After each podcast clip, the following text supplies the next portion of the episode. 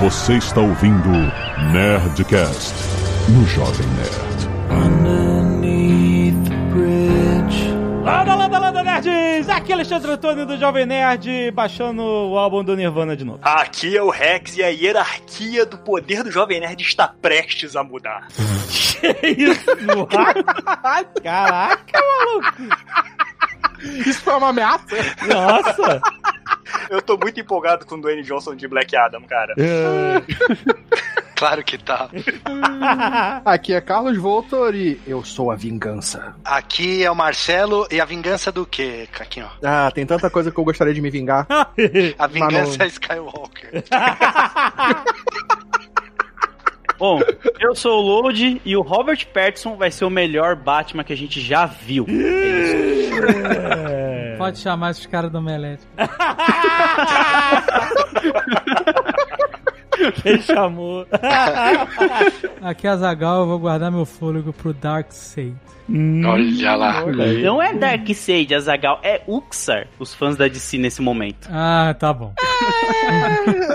É verdade. Ficaram me corrigindo, mas, cara. Como é que é? Uxar é, o nome do Darkseid. Ah, o nome, é o nome. É o nome Antes de- dele se tornar o Darkseid. É, na verdade, vai ser a primeira presença que ele aparece no começo do filme. Ele é meio gladiador, que é aquela que todo mundo meteu o malho. E eu achei ótimo, mas ainda acho que não é a versão final dele. É o Uxar. Rex, e-mails.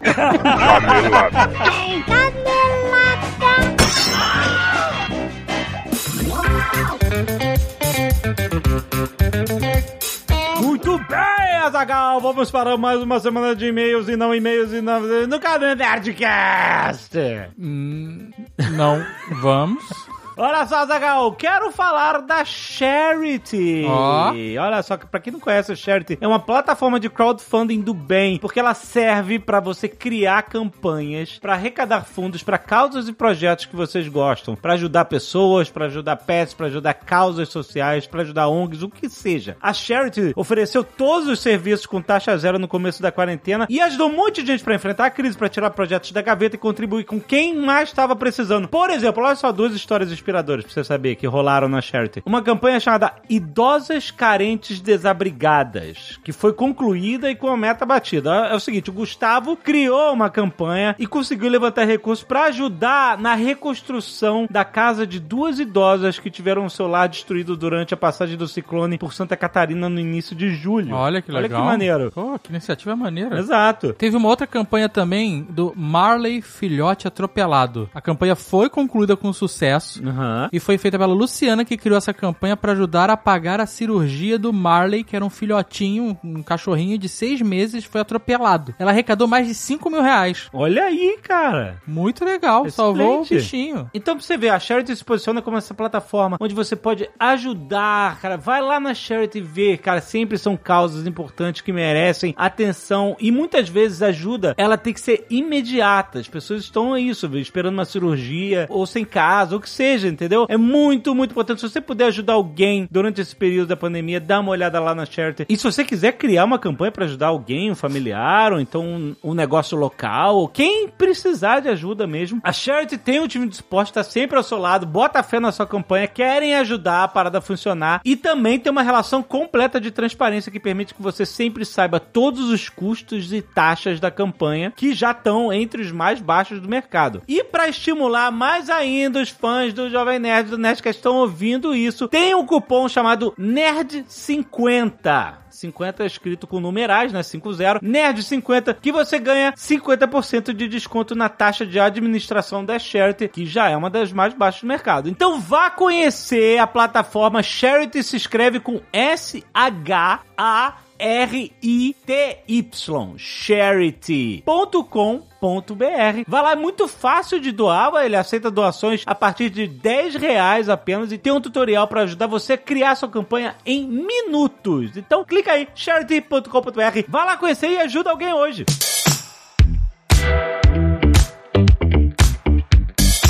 E Azagal, nós temos Nerd Tech na sua timeline hoje. Sim. Não se esqueça. Hoje a gente tá com o time inacreditável do Magalu, do Luiza Leves, Azagal, junto com o Paulo Silveira que está aqui conosco. Nós vamos falar sobre o trabalho remoto, né, Paulo? É isso aí, a gente vai descobrir se o Dave usa pijama ou não quanto trabalho remoto. Tem gente gravando esse programa de pijama. Ah, não sei não, hein? Eu não tô de pijama, não. Sai fora. Eu não falei de você? ah, tá. A gente tá, é verdade, é verdade. O Paulo já abriu a webcam, a gente viu. Mas olha só, são 11 horas da noite, gente. Pelo amor de Deus, o cara tem que estar de pijama gravando essa hora. Mas olha só, trabalho remoto já era uma tendência antes por causa da facilidade da própria tecnologia. Nós vemos no Jovem Nerd, a gente sempre usou trabalho remoto, né? Desde o início, pra gente poder integrar talentos do Brasil inteiro, de onde eles estiverem, numa equipe só e gerenciar a distância e tal. Mas depois da pandemia, muita coisa mudou, principalmente para empresas grandes que tiveram que mover times enormes, né? Pro trabalho remoto. E a gente vai tentar entender, sob a perspectiva deles, quais foram os desafios disso, né? O que facilitou, o que dificultou, quais são as ferramentas que eles usam para gerenciamento dos projetos e das equipes, como é que se faz com o coffee break, aquele cafezinho que ninguém se esbarra mais, tá todo mundo em casa, o que que a galera tem feito para ser produtivo, para os times continuarem sendo produtivos e continuarem crescendo, o que que eles fazem para manter a cultura da empresa nesse trabalho remoto forçado que todos tiveram que fazer? E o que que eles acham do futuro, depois que as coisas voltarem ao normal e tal, como é que vai ser a cultura a partir daí? As pessoas vão todas voltar, vão querer voltar, vão querer ficar em casa, será que vai mudar alguma coisa? O papo tá muito maneiro, já está publicado na timeline do Nerdcast, o Nerdtech desse mês. E tá chegando aí, Paulo, o dia do programador.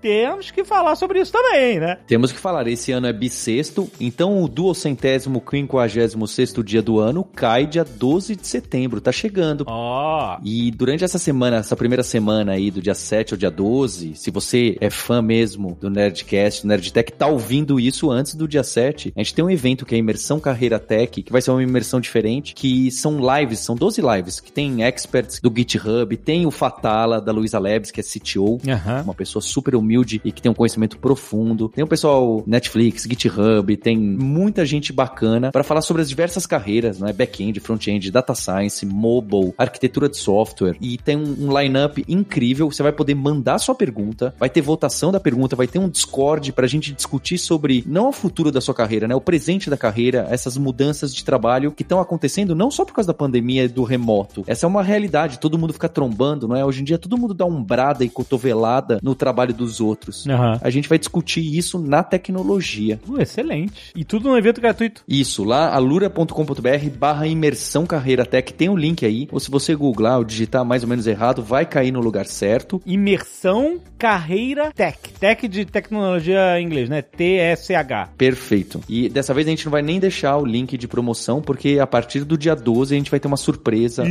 Ali no site para quem participar. Olha aí. Vamos ver quem chegará até lá. Mas aí tem que estar tá lá. Tem que estar tá lá. Tem que estar tá participando da parada. Olha aí. Então vai no link, procura aí na Lura, Imersão Carreira Tech. Vai nesse link, se inscreve, que pra você participar você tem que se inscrever. É de graça, gente. Olha só o que a Lura tá fazendo, gerando tanto conteúdo engrandecedor para você, pra sua carreira, de graça. A gente não tá nem vendendo produto agora, né, Paulo? A gente só tá realmente estimulando as pessoas a se conectarem mais com o conhecimento das suas carreiras, né? Vai valer muito a pena. Não perca, gente. É sério. Vai lá. Imersão Carreira Tech. Procura dentro da Alura. Se você quiser, bota no Google. Alura Imersão Carreira Tech.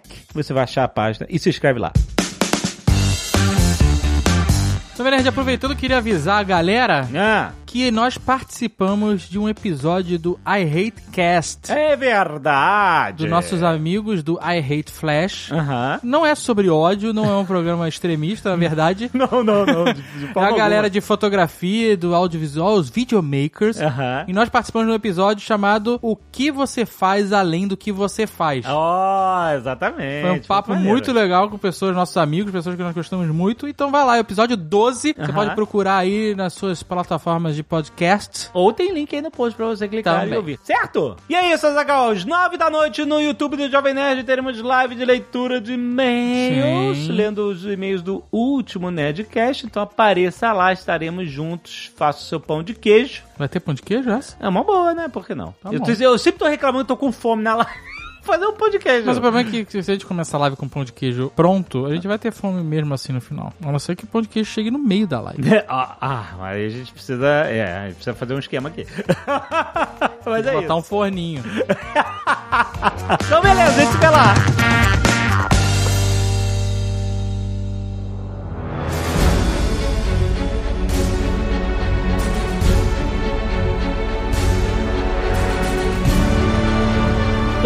Hype. Já que a gente tá falando negócio de Uxa, quero saber o seguinte: você tá querendo me dizer que quando a pessoa é jovem, ela tá no início da vida, ela tem pouca grana pra renderizar, e aí quando ele ficar patrão, virar patrão, virar Darkseid, aí ele vai ter uma grana pra fazer um bom CG? É isso que você tá me dizendo? Não, eu tô dizendo que aquilo ali é o seguinte: tem mais um ano aí pro filme produzir. Então eu acho que isso foi feito rapidamente só pra mostrar alguma coisa do DC Fandom. É isso. Não era melhor não ter mostrado? Era melhor não ter mostrado. Exatamente! Mostra uma sombra, uma mostra coisa uma assim. sombra, não mostra nada, bota um frame. Agora, o cara tá há anos enchendo o saco com essa merda de hashtag Snyder Cut. Aí os caras finalmente falaram, tá, toma, faz essa porra. Aí o cara me traz esse vilão de Power Ranger de novo.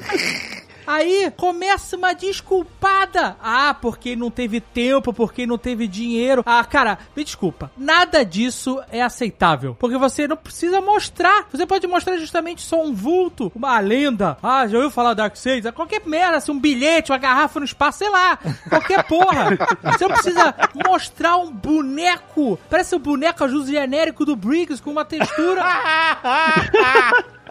Ó, tá muito igualzinho o Darkseid do Injustice de PlayStation 4, cara. Eu vi aquilo e fiquei, mano, era melhor não ter mostrado, Não. deixava só a lança, porque ficou feio. PlayStation 4, tu tá sendo muito, muito brother.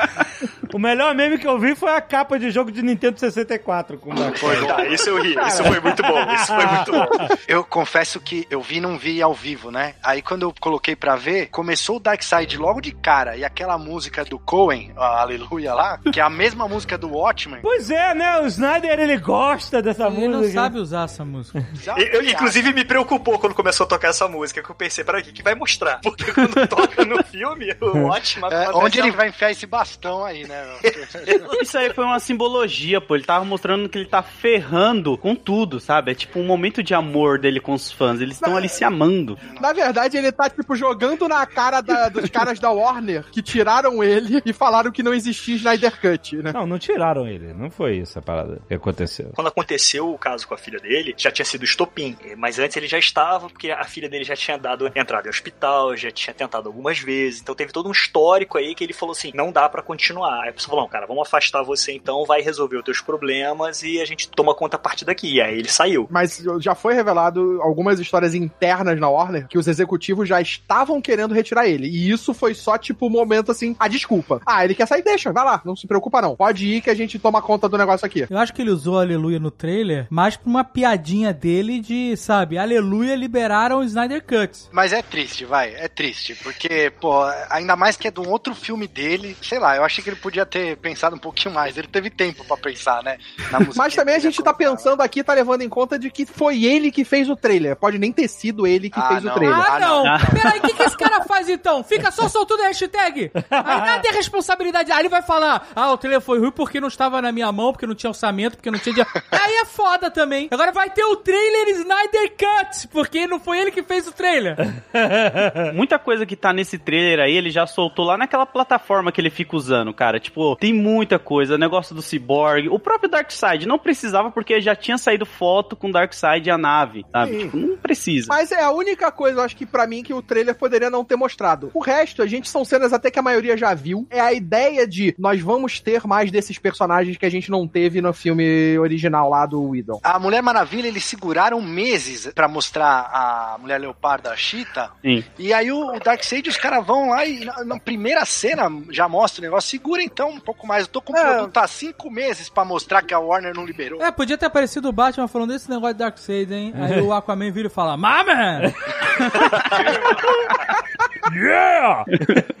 Até porque eu acho que eles correram com isso, porque era a única coisa ali de imagem que ninguém tinha visto. Sim. Eles quiseram jogar ali a surpresa, porque realmente a única coisa desse trailer que ninguém viu foi o Darkseid. Não, outra coisa que apareceu que também ninguém, muita gente não tava sabendo é a participação do Desad. É, que tem gente que fala que é o Desad e tem gente que fala que é o, Desad, sim. O Steppenwolf. o Lobo, né? Não, não, tem o Steppenwolf e tem o Desad, que é É, o cara tem que os- aparece parece de que tem os dois, isso. Tem os dois. Ah, deixa eu falar um negócio aqui. Essa parada da utilização do Darkseid, ou como é que é o nome dele? Darkseid. Ariel, Uxas, vamos! Uxa. Vai ter o Thunder também, a Ariel no filme. Eu achei a parada toda errada, na minha opinião. Porque ele só gerou meme, é uma parada que não agradou ninguém. Quem não gosta de DC ou que não tá muito afim de, assim, que não vê nada demais nesse filme, só zoa. Quem é fã de DC fica, coitado, tentando aí, ah, é Uxas, é que não tinha dinheiro, é que o filme não é dele. Depois vai ter o Snyder, Snyder Cut, fiquem tranquilos. Seria muito mais surpreendente, ninguém estaria esperando se me aparece, e muito mais fácil de fazer, inclusive, se me aparecem os Super Gêmeos. ah, pronto, Olha aí. ele.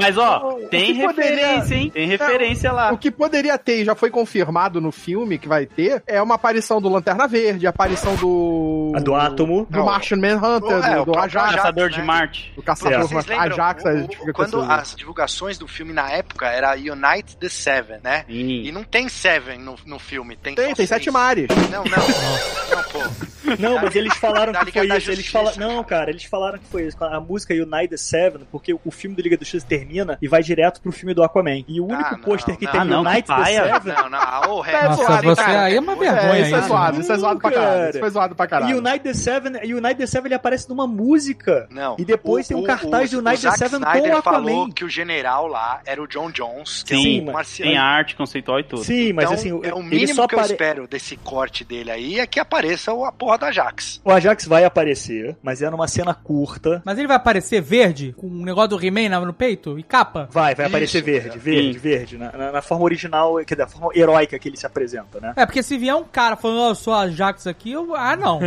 Me traz o cara direito. Não, é, é primeiro que ele não vai aparecer falando que eu sou a Jax, e a Jax é só no Brasil.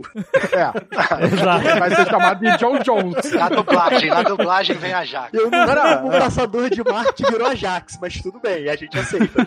Virou porque não cabia nos bolões dos quadros, dos, sei, é. formatinhos, né? Isso é uma parada bizarra, né? Ah, porra, o nome veio. Ah, traduziu, não cabe no balão. O que, que a gente faz? Muda o nome pra qual? Ajax. Ele Mas não tem um faz X no diferença peito. nenhuma, não tem nada a Pô, ver. podiam chamar ele só de caçador, entendeu? Ah, eu tenho que confessar uma parada aqui, que quando vocês falaram que no Brasil, só no Brasil ele é Ajax, eu imaginei que na gringa ele era Ajax. É, esse nome só existe no Brasil mesmo. Só existe no Brasil. Sim. O pior é que na minha cabeça fica muito aquela coisa de um cara que tava escrevendo, ele olhou pro lado, ele viu aquela garrafa de detergente, de desinfetante Ajax, e ah, vai ser Ajax. Mas a Ajax é o personagem grego. Eu, eu sei, mas tipo, ele tinha um outro nome, o nome marciano dele que poderiam ter usado, que era o John Jones. Mas também, que nome de marciano é esse, cara? John Jones? É, Ah, não. John Jones. Mas foi o Stan Lee que deu esse nome. Nossa, eu ia falar isso, cara.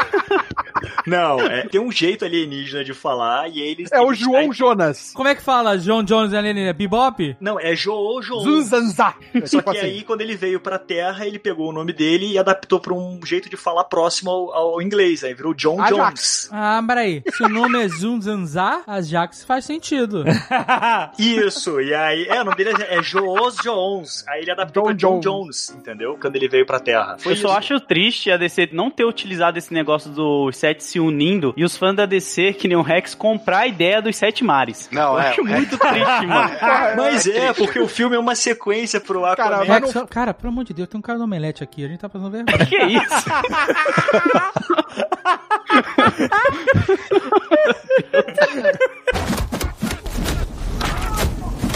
I'm a parte principal vai ser a participação do Cyborg, que ele vai ser meio que o personagem unificador da liga. Ele vai ser o personagem principal meio que dessa história do Snyder. É, O Snyder falou bastante, né? Que o Cyborg é o coração do filme. É. E o Joss Whedon tirou isso do filme. E o Ray Fisher ficou puto também, porque era o filme que ia alavancar a carreira do cara de vez, que nem foi com o Jason Momoa, né? E acabou ficando muito de lado, cara, mano. Dá mó dó do maluco. Como eles não vão refilmar nada, não vai ter filmagem nova, né? Então eles têm que usar tudo que foi cortado ou computação, né? Porra, computação a gente já viu que vai ser uma Ó o bigode.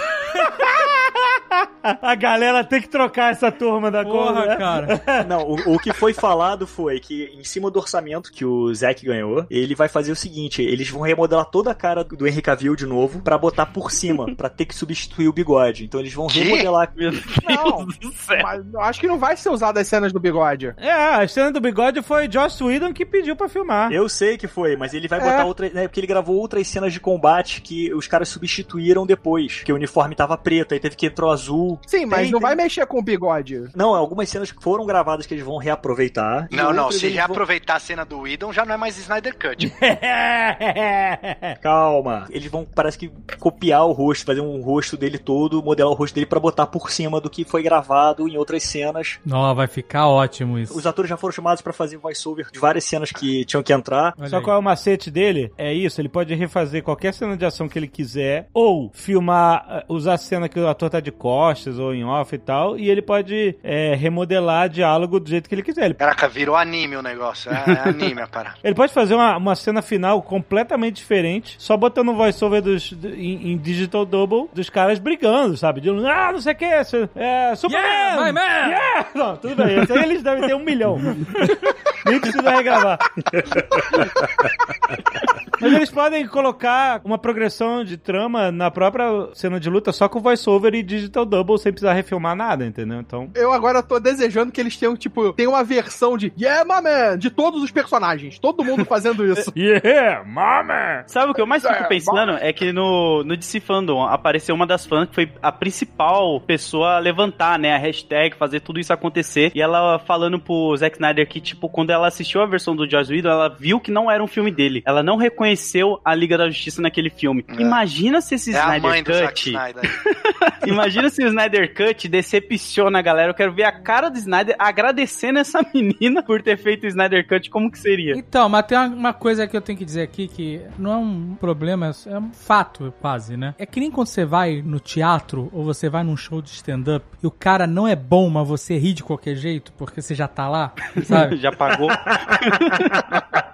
Então, a galera que tá muito com sede ao pote, hashtag Snyder Cut, essa galera, ela pode se decepcionar, claro. Vai gostar, ela vai gostar. Vai. Ó o Rex aí, ó. É exato, a tendência a gostar é, é mais natural mesmo, que a pessoa quer qualquer coisa a mais de Liga da Justiça. E o cara já vai entregar quatro horas de filme, maluco. Deus me livre. Vai ser um episódio de uma hora cada, cara. Eu acho É, pra descer aos poucos, né? Pra gente engolir devagar. Já não é mais um filme, cara. Já não É uma mais um minissérie. Vai ser uma minissérie. Ele vai Vai ser apresentar uma uma, minissérie. minissérie. Vai ser uma minissérie. Eu tô muito feliz, eu gostei do Liga da Justiça. Então, Mas eu vou falar um negócio aqui, ó, porque a galera que ama DC fica puta com a gente e tal. Eu vou falar um negócio aqui. Eu não ia dar uma chance pro Snyder Cut, eu não ia nem assistir. Porque quatro horas é muito tempo da minha vida. Eu já sou um idoso, eu já tenho mais de 50 anos. Mas o que eu vou dizer é o seguinte: se for bom, eu vou dar um abraço a torcer. Eu vou falar, foi bom. Eu não vou ficar de ah, se- a falar que foi. Vou ficar, falando que foi ruim pra sempre. Agora, não vou. Se for bom, se ele realmente entregar o Jack Snyder, se ele realmente entregar. Eu, acho que é aquilo. Eu vou falar, de verdade, eu não vou ficar fazendo, sabe, eu já sou um idoso, pra mim, whatever.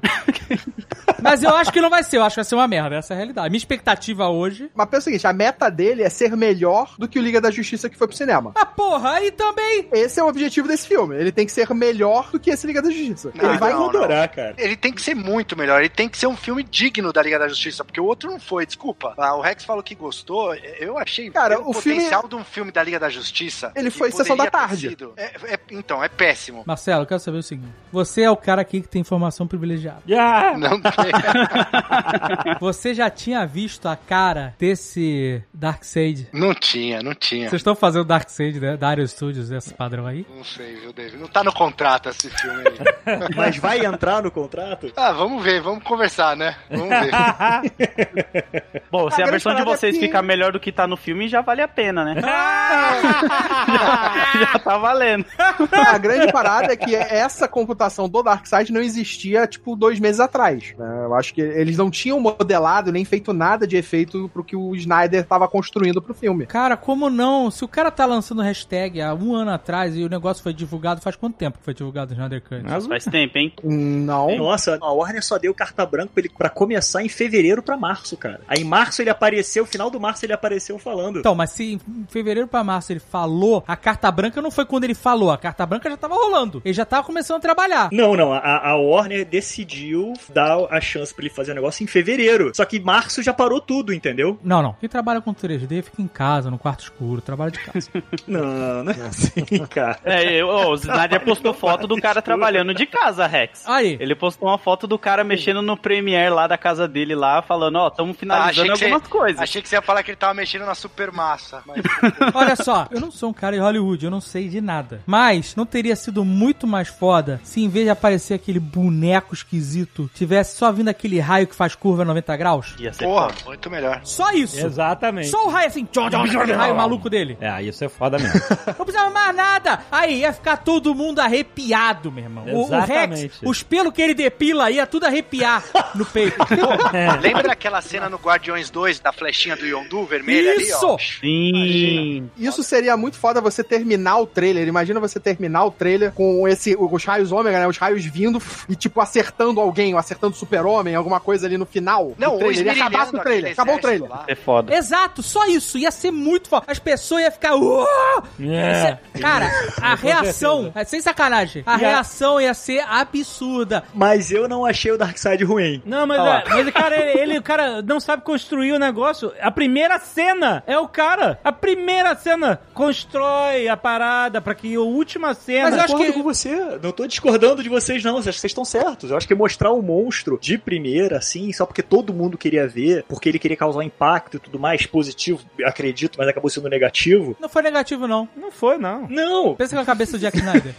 Ele jogou a expectativa no primeiro segundo lá pra baixo. Agora, qualquer coisa que esse filme for, vai ser melhor que esse trailer. Se você parar pra pensar com a cabeça dele, faz sentido. Ainda Não, mais mas se o você cara- pensar e considerar o seguinte: Darkseid não é o vilão desse filme. Ele, então, tipo. então, Caquinho, isso que é a parada. É um vilão. Mas o vilão ainda é o Steppenwolf? É, é um Não, vilão não, que não, vai não, aparecer pouco, em teoria, e não vai ser desenvolvido porque não vai ter sequência. Ó, o Marcelo falando, o cara que sabe, o cara que tem informação. Porra, não, não é. Não, mas aquilo, esse Não é. filme ele é, uma, é um- é uma página aberta, porque é, se ele der muito certo, se Vira ele funcionar, ele pode gerar que volte a ser feita uma sequência desse filme e ele Será, fechar a sua história. Não vai, com o Ben Affleck tá fora da porra. Não vai. É, porque Cara, o Ben não- Affleck tá voltou, o Ben. Affleck não tá mais fora, não. Já voltou. Mas ele voltou Voltou, Flash, o, pô. o Ben Affleck Sim, o Ben Affleck já voltou. O Ben Affleck tinha saído por vontade própria, por problemas pessoais e de saúde. Amigo, 2020 não acaba nunca. Todo dia tem uma desgraça.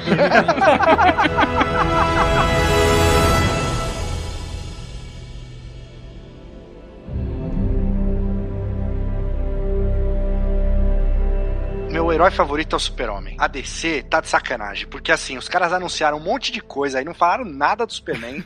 Eu tenho certeza que o Superman vai ser vilão, não vilão, mas assim, vai ser antagonista nesse filme da Liga aí. Ele vai ter alguma participação, aquela terra devastada lá, vai, Sim. vai morrer Lois e ele vai ser o Superman antagonista. É só o que a DC sabe fazer com o Superman. Eles só sabem transformar o Superman no antagonista. Nos jogos Esquadrão Suicida. Então, Sim. então, aí já teve Mas, no Justice, já teve o BVS, que ele é o antagonista, já teve no, no- no- na Liga da Justiça, mais ou menos, que ele tem uma cena ali como antagonista. Nesse outro, eu acho que ele vai ser mais ainda. E agora no jogo do Suicide Squad também ele é o antagonista. Pô, vai se catar, pô. Cara, é muito Aparece bizarro. ele, mas Assim, aparece ele com o uniforme preto ao lado da equipe, indo pra batalha. Então, tipo, ele O- vai estar do o- lado o- dele no então, final. o Snyder falou que a ideia dele era que nos outros filmes da Liga, o Super-Homem ia voltar com o uniforme preto, porque ele achou que por alguma razão ele não foi merecedor de usar o uniforme da família dele. E aí ele vai, nesse, ao, ao longo dos filmes ou, ou das séries que eles fossem fazer, o Super-Homem se tornar cada vez mais heróico, mais Super-Homem que a gente conhece para ele poder se sentir digno de novo de vestir o, o uniforme original dele. E isso era o que ele falou que ia acontecer caso a série continuasse, entendeu? Mas, X, você lembra no primeiro Liga que o Flash volta, ele tá vindo do futuro ali, ele encontra o Bruce Sim. Wayne e ele fala Sim. da Lois Lane. E aí é, no isso é filme. no Batman vs Super-Homem. É no Batman vs Superman. Isso. Aí no filme da Liga da Justiça,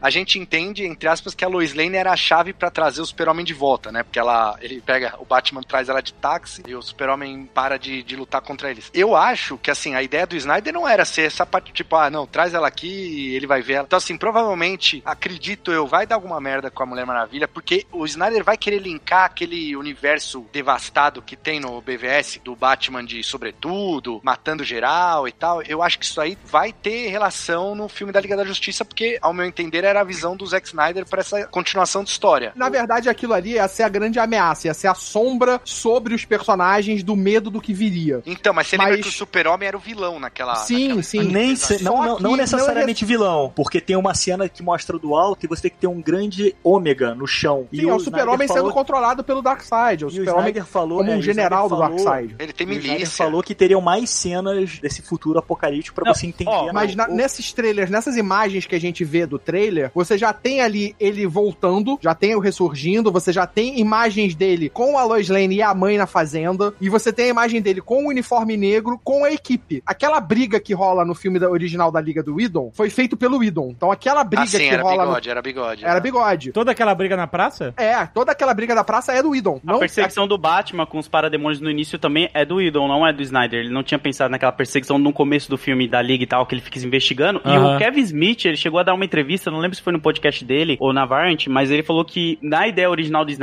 era pra ser três filmes da Liga da Justiça, ia ser meio que uma trilogia, e ele ia usar o Lanterna Verde. E essa cena que a gente vê do Flash voltando pra conversar com o Bruce era meio que o futuro, aonde o Darkseid ele realmente tinha chegado na Terra, destruído tudo já, e aí o Uhum. Flash ia tentar levar esse Batman pra arrumar as coisas lá. Então o Batman que a gente vê no futuro, dando porrada nos parademônios e tudo mais, é o Batman daquela Terra lá atrás. E ele estaria tentando arrumar essas coisas, sabe? Então ele tinha pensado de uma forma que ia aparecer Apocalipse depois. No terceiro filme, resumindo, a Liga ia pra Apocalipse lutar contra o Darkseid. Então ele falou que achava muito foda a ideia, mas a DC de alguma forma picotou tudo e deu pro Wildon fazer o que ele fez lá. Ficou esse bagulho doido que ninguém entendeu nada da cena do Flash. Mas por que que esse cara tá viajando no futuro? É um pesadelo? O que que é? Essa zona aí. É, na verdade, a cena do Flash foi até meio que esquecida, né? Porque ela não tem nenhuma relevância dentro do que foi aconteceu no filme da Liga. Então, tipo, meio que eles apagaram muitas das coisas que o Snyder fez no Batman vs Super-Homem e construíram um filme aleatório da Liga da Justiça Mas com eu- aqueles mesmos personagens. Eu acho que essa cena, ela era muito importante pro Snyder, na real, e eu acho que eles vão usar esse conceito de multiverso que agora vai rolar mesmo com o filme do Flash, pra eles poderem fazer o que quiser. Então, tipo, tudo é cânone, nada é cânone, porque, ah, pode vir Michael Keaton, pode vir Ben Affleck, é, o Battinson, o Joaquim Phoenix, é, Atenção. Batson.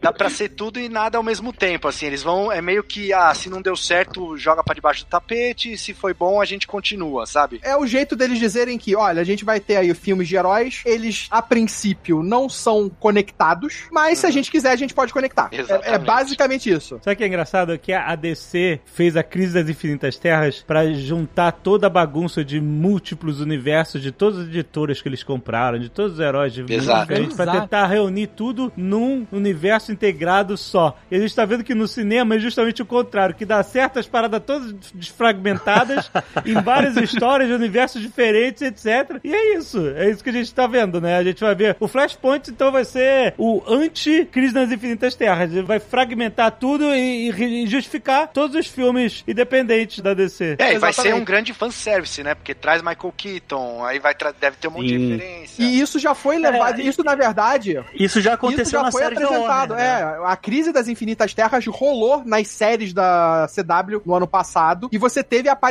de todos os personagens, de todo esse universo da DC, do cinema até as séries, surgindo. Então o Flash dos cinemas apareceu nesses episódios Sim, da Apareceu, série. né? É. Mas não apareceram os Batman. Não, apareceu. Não, Acho que aparece em coisas de jornal, por exemplo. Tem um jornal Aparece- que aparece o Sim. Christopher Reeves. Em outro jornal aparece o Michael Keaton falando assim: milionário Wayne casa com O- é, não sei o que, Vale. socialite, aí dá o nome da mulher gata que me esqueci agora. Celina Kyle. Selina Kyle. É, e aparece o Knox, que é um personagem do Batman do Burton, que é o repórter do Tim Burton, do Uhum. Batman do Tim Burton, aparece Sim. ele lendo esse jornal. E aparece o Batman também, que é o dublador, né? Que é o. Guilherme Conroy. Kevin né? Conroy. Conroy, Não, Kevin Conroy. Conroy. Kevin Que Conroy. aparece vestindo aquela Enzo Esqueleto, lembrando, fazendo uma menção ao Batman do Kingdom Come. Como é que é ele? ele não, não.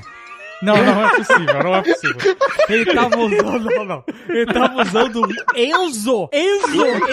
Esqueleto! Sério? É pra agradar a nova geração. É. Se fosse a mulher usando, ia ser Valentina Esqueleto? E é interessante lembrar que isso daí a DC fazia com as séries como se fosse só fanservice, tá? Eles não tinham pensado nisso que tá acontecendo agora, não. Aham. Que era quase igual a Netflix com o universo Marvel, né? Que, ó, existe aqui, mas a gente não vai falar que é, sabe? É. Tipo, faz É, mas- referência. Ó, mas Os eu quadros- acho que teve um momento que passou batido aqui nesse Nerdcast que o Dave falou que ele compra esse fanservice do Keaton de Batman e de volta no Sim. filme. É- Eu não, compro, eu, eu eu, não. eu, eu, Alexandre. Bota nessa conta, minha conta não. Ah, não, não Eu compro, eu compro ah, foi o também. Eu compro também. Eu compro, eu gosto. Foi Jovem Nerd, mas eu digo uma coisa: eu não sou a favor de fanservice. Mas se é pra ter esse fanservice, aí tem que ser full fanservice.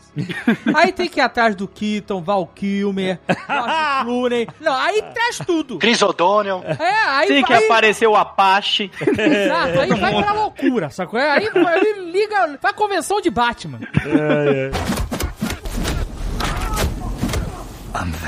Por falar em loucura, aí eu quero dar um valor ao fandom aí. Porque assim, a gente conversando, né, Dave? Eu, eu- eu- quando a Disney dispensou o James Gunn, eu falei, a Warner Oh. tem que pegar o James Gunn é hoje. Foi, é verdade. E fizeram isso. E pegaram, e meu, o cara apresentou, sério, teaser do Esquadrão Suicida é o que é a parada que mais me animou do, do fandom. Tô empolgadíssimo. É, foi eu tô foda empolgadíssimo. Eu já, eu já tô na primeira. Esse eu tô na primeira fila. Eu, John eu Cena, lembro, maluco. John Eu- Cena, eu- já, já me ganhou ali. Porque é full, Eu lembro é a full gente- loucura. Não- ele não teve vergonha dos uniformes da DC, que muito diretor aí tem vergonha dos heróis da DC, né? Ele abraçou tudo. Ele abraçou geral. Cara, o pacificador, que é o John Tá Cena. perfeito. Tá maravilhoso. Tá Tá maravilhoso. perfeito. O mais interessante, tem 16, acho, personagens, ou seja, é pra matar geral. Ele vai É. matar pelo menos uns 10 aí, é o que eu espero, no mínimo. É. E ele trouxe a galera dele toda, né? Assim, Sim. o irmão. Trouxe o irmão de volta. só- Todo mundo que ele conhece, né? É, Nathan Filho. Tá... Mas tá certo ele. É, Tô só o Bautista. O E é Bautista só que escalão E, né, da DC. Tipo, é personagem da década de 60, de 70 que ninguém ouvia falar mais, que eu, particularmente, não conhecia ninguém ali, tirando Bloodspot, e olhe lá, sabe? Tipo, É. coisa... Não, É, é, o legal, tem alguns exemplo, ali que cara, eu conhecia bastante até, mas eu tipo, acho- é, dá pra ver nitidamente quais aqueles que ele tá pensando ali que devem sobrar e os que vão morrer fácil. O, Sim. o pacificador, ele era. A intenção original do Alan Moore era usar o pacificador, né? Quando a DC não autorizou pegar os personagens é, da Charlton Comics na época, que a DC tinha acabado de comprar, aí o Alan Moore criou o comediante. O comediante era pra ser o pacificador na história do Watchman, né? Então, vamos ver, cara. Eu vi o John Cena falando, ele falou que o James Gunn virou pra ele e falou: Ó, você tem que ser um Capitão América babaca. Aí, isso é genial, né, sensacional, isso é genial. E uma coisa dessa história, né, o que dá pra ver pelo tudo que ele apresentou, é aquilo que a gente falou quando a gente falou sobre o Esquadrão Suicida, que é o Esquadrão Suicida fazendo as missões de Black Ops, É. Total. Só que né, tipo, você viu se que metendo falou, em né? A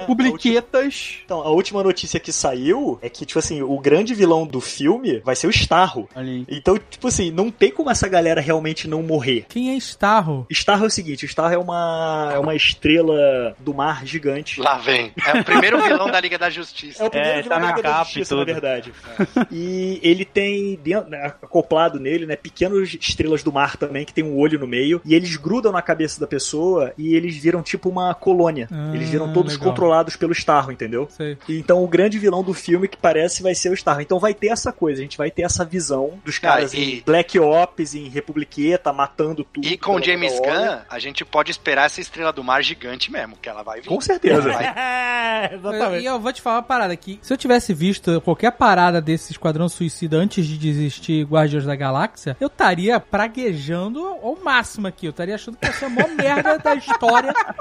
Mas o cara entregou tão bem no, no Guardiões 1. O 2 é fraco, né? Mas o 1 é maravilhoso. É, é. Que a gente sabe que a gente vai se divertir. Tem um potencial gigante, né? Pô, a Tem Doninha, muito. cara. O Rocket Raccoon Cara, cracudo. A única parada que eu acho que pode ser um problema, para não ficar aqui só falando do Superman, é que é muito personagem. É só de herói o quê? 16? Mas é muito personagem pra morrer. É, 16, ele Não, vai matar tudo, Pra né? ele é apresentar morrer. essa galera toda de uma maneira que faça alguma diferença pra gente se importar. Eu não sei, assim, eu tô curioso pra ver como é que ele vai fazer isso, cara. Então, eu acho que dois fatores, é, justamente que me fizeram me empolgar, que nem vocês. É, primeiro, eu tava vendo aquela apresentação dos personagens que eles mostraram, e eu não tava achando, pelo menos na minha memória, tão diferente do que aquela edição do Esquadrão Suicida do filme mesmo fez, quando sabe, mostrava os personagens de uma coisa meio quadrinesca, meio Mas o- colorida e tal. Mas, no fundo, sabendo que o James Gunn é o diretor, você já espera outra coisa. É porque o, o Esquadrão Suicida 1, lá o o original, sabe como a gente pode chamar? Eles ficaram com aquele bullshit de nós somos família, sabe qual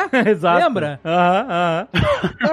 Também foi outra coxa de retalhos. Não, e o raio azul também, né? Salvar o mundo com o raio, do raio azul lá. É, foi, foi uma coxa de retalhos. Pelos heróis, você vê que eles vão ser um bando de filha da puta, um sacaneando o É, outro. exato. Sim, sim, total. E voltaram poucos, né, do primeiro filme. Dois. Se você vê as cenas do pacificador, tem umas cenas do trailer, né, do pacificador e tudo mais, que o cara tá dando tiro na cabeça dos outros com uma, com a Desert Eagle, saca? Chute, soco e coronhado e teco na cabeça. Tipo assim, é daí pra baixo. Quem e- voltou? Voltou só a Arlequina, o cara do Merengue. Rick Não, Flag. E só, E o Rick vilões Flag. só. E o Rick, Rick Flag, Flag. mas ele não é um vilão, né? Ele é tipo o braço direito da Amanda Waller. É, de ele é vilão só capitão voltou a Arlequina e o Boomerang. Ah, e a Amanda Waller voltou também, né? Ela... Amanda é, Waller. não, sim. Aí quem rodou? O, o, O Smith. o cara de Lavigne rodou. O Jared Leto. O El Diablo né? rodou. Ficou inútil. É o Diablo. Mas ele morreu. O Diablo que comprou esse parada de We Are Family. Somos família. Teve o Croc, tinha a Katana também no ah, primeiro tinha filme. o Croc A e a Katana. É verdade. Então, o Killer Croc. Aí que eu quero dizer. O que me fez empolgar é que o Killer Croc, ele, ele, é, um, ele é um monstro. Sim. Ele é um bicho gigantesco na- na- nos quadrinhos, né? E aí era um cara com maquiagem, né? Era, era... No filme ele era um cara com a pele ressecada, é isso.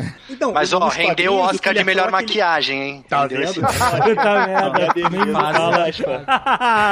o Killer Croc nos quadrinhos ele tem duas histórias. Ele tem aquela história dele ser um meta-humano e tem a história que ele simplesmente nasceu com um problema de pele. Realmente é isso. E aí, por conta disso, ele falou: Cara, cansei de ser, tentar ser normal, já que eles querem que eu seja um monstro, eu vou ser um monstro. Então ele mesmo afiou os dentes, malhou pra cacete. Então ele virou tipo assim: ele é um alterofilista com problema de pele. Ele é isso, entendeu? É. Foi até gangster depois. Ele não fugiu muito disso. Então o que o filme mostrou não tá muito errado. É o conceito que a Ah, gente mas o conhece. Tubarão Rei é mais divertido, vai. Não, o Tubarão Rei é muito mais divertido. É. Eu sabendo que é James Gunn, e quando apareceu o King Shark, o Tubarão Rei, com full cabeça de tubarão de verdade, eu me. Aí eu falei: esse filme vai ser foda. Não, não é só a cabeça de tubarão, o tronco inteiro dele parece que é o torso mesmo de um tubarão. não tem um negócio do pescoço, É, é uma coisa só. barbatana. Ele é um tubarão. Você pegou um tubarão e botou dois braços e duas pernas. Não fizeram uma versão humanizada, alguém com problema de pele que parece tubarão. Não, não. É full cabeça de tubarão e é, é isso aí. Isso é James Gunn. É isso que a gente quer ver.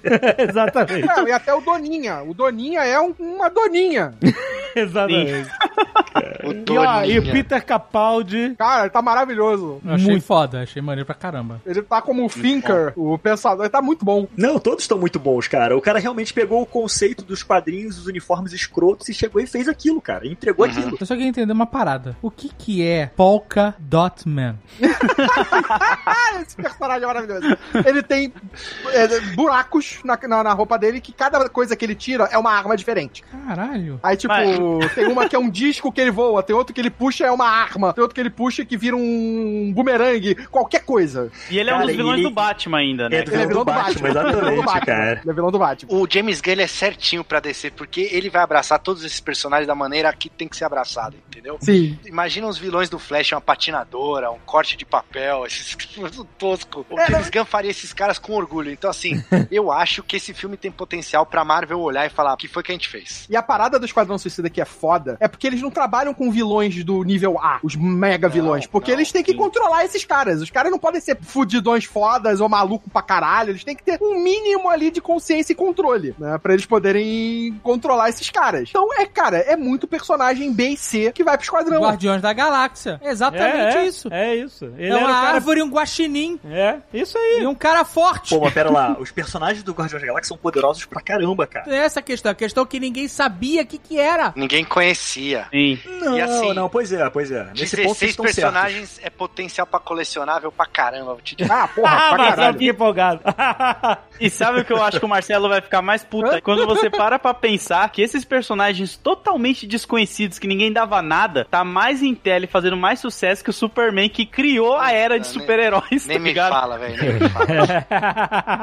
é verdade. Cara, é só você ver o que, que a Marvel fez. A Marvel praticamente tornou Homem de Ferro e Capitão América mais famosos que os X-Men, mais famosos do sim. que Hulk, Não, mais Praticamente não. O Homem de Ferro e o, e o Capitão América mas mais, eu acho que mais o Homem de Ferro, hoje, Total. até ano passado, até 2019, o Homem de Ferro e o Capitão América são mais famosos que o Super-Homem e que o Batman. Exato. Que é o pior. E assim, Eu falavam não digo muito mais lá- famosos. É sim. Entra numa loja de brinquedo, Rex. Entra numa loja de brinquedo pra tu ver. Não, É, Rex. Eu concordo com vocês. Acho que o Homem de Ferro se tornou muito forte, virou a cara da Marvel por causa do Robert Downey Jr. Mas as franquias da, da Warner que mais vendem, assim, produtos, assim, que eles têm listado isso é Harry Potter, Batman e Super-Homem. São as maiores franquias deles, assim, em questão de venda mesmo, assim, vende muita coisa. Apesar dos filmes terem sido ruins, do Homem de Não ter dado o resultado que eles queriam, Mas, meu Deus do céu, o Homem de Ferro não é da Warner. Do que você tá falando? não, eu tô falando assim, que é, não, não bateu o que eu quero dizer assim. O Homem de Ferro, ele tá ali no topo, mas Não, ele o- ainda o não Rex, bate o o Super-Homem, Rex. cara. Rex, abre o Google e escreve assim: festa de criança. Eu quero ver se tu vai achar alguma decoração de Batman e de Super-Homem. Só tem Homem de Ferro! Só tem Homem de Ferro hoje! Ainda tem uma parada que, tipo, tem que lembrar que ali nos anos 2000, acho que é 96 mais ou menos, a Marvel ela tinha abrido falência e ia acabar com o quadrinho da Marvel, Sim, tá sim. ligado? A gente não ia ter mais nada disso. Os filmes de super-heróis como Homem-Aranha, X-Men e Ferro que salvou a trouxe o Marvel, mercado de é, trouxe o mercado dos quadrinhos de volta pro que é hoje, cara. Na verdade, não foi nenhum Homem de Ferro, né? Foi a venda deles desses direitos dos seus principais heróis, né? Que foi o Homem-Aranha, Hulk, Quarteto Fantástico, Demolidor, que era o grupo A da Marvel, né? Era Sim. o time A da Marvel. Só que aí, foi em 2008, a Marvel veio e falou: Ah, quer saber? Vamos fazer filme também. Vamos pegar os E- heróis que a gente tem direito, que são ali está- o, o grupo B, que eram os Vingadores, né? Que os Vingadores era o grupo B da Marvel. Sim. Né? O Homem de Ferro, o Capitão América, e vamos fazer filme. E aí E fizeram filmes muito melhores do É, é que mais todos que complexo que isso. Tem que falar que o Esquadrão tem o cut do diretor também que ele tá querendo. Ai, Queridão. mano. Não, não, David não, não, não, não, não. Não.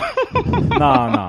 O cara quer fazer cut do diretor? Eu quero perguntar uma coisa pra ele. No cut do diretor. O outro filme é Esquadrão Suicida, né? É. E esse é o Esquadrão Suicida? Não vou nem. Vai ser essa confusão pra sempre? É isso? Não tem dois? Não vai ter o número dois? É The Suicide Squad, esse do James Gunn. Ignorado total, né, mano? Tipo, nunca existiu. Então, mas na- no, re- no Snyder Cut do, do Esquadrão Suicida. O Iron Cut. Hã? É, o cara É, te falar que o Esquadrão Suicida merecia mais um recut, porque, não, tipo. não, o que, que, que é Não, isso? não esquece essa porra. Não. Não, Concordo, deixa- concordo. Nada gente não mudaria o Coringa. Se o filme for bom, eu vou querer ver muito mais coisa do primeiro filme. A gente não merece isso, Caquinho. Toda a versão do diretor agora eu vou chamar de Snyder Cut, independente. Ah, tá, virou o termo geral.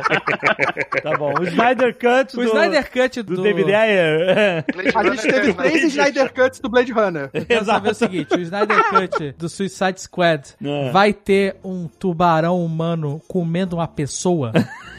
Não, vai. Então, se não tiver, eu não quero. Não quero saber. É. Vai ter o Coringa dando risada pra você mais vezes. Umas risadas devagarinho, né? Exato, puta merda. Porque no trailer, nem tem trailer ainda. No footage que eles mostraram do The Suicide Squad, o tubarão rei pega o maluco pelos ombrinhos assim e tá comendo a cabeça do cara! É isso que eu quero! Eu, eu não espero nada menor do que o primeiro episódio de Lovecraft. Amigo, eu quero Shark Week do Discovery Channel com o tubarão rei. É isso que eu quero. Porra, não duvido nada. Eles falam, eles botam que o Megalodon ainda existe, então não duvido nada que botem que existe um homem tubarão.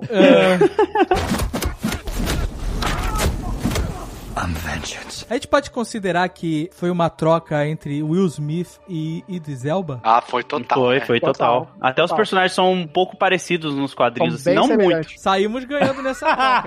não, que, não que eu não goste do Will Smith, eu adoro ele, mas ele não funciona pra um filme de anti-herói, porque ele, ele é um cara bonzinho. Ele é. É, ele tem que ser sempre bonzinho. E o Bloodsport tá preso porque ele tenta matar o super-homem com uma bala de kryptonita. Aí, Sim. e, eu, e o Idris Elba, ele encara o vilão, ele encara esse cara, esse, Ah, sabe? Você acredita, total. O, o, o Will Smith não pode, não pode pelo contrato que ele tem com a vida, ele não pode ser um vilão. Mas o, o meu medo é o personagem do Idris Alba ficar parecido. Diz Alba, Ge- Alba. Rex, você, você Ele é- que propósito. Ele é irmão da Jessica Alba?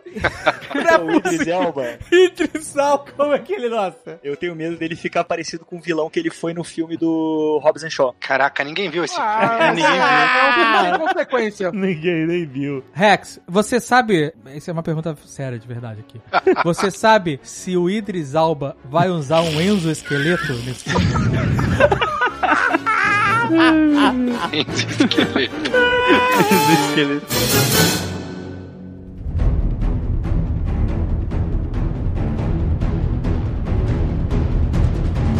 falar da Mulher Maravilha, né? Vamos. É, mulher maravilha. Vamos, porque a Iron Studios, meu parceiro, mostrou um boneco que a mulher leopardo o não dava pra Marcelo ver não nada. vale nada.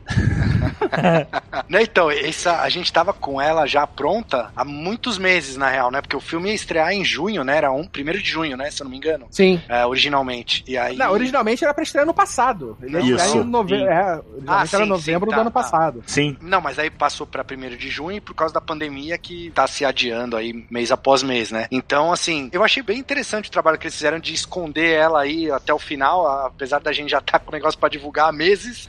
Mas foi muito bom, porque assim que eles soltaram o trailer é muito rápido, né? Ela passando, mas aí pelo menos a galera caiu em cima da- das nossas peças aí pra ver o visual, né? A gente ajudou a, a mostrar melhor como que ela é, né? Também naquele trailer tudo escuro. Eu queria estar mais empolgado pro filme da Mulher Maravilha, de verdade. É, então, eu não, eu não sei pra onde a minha perna discorda filme, de né? você.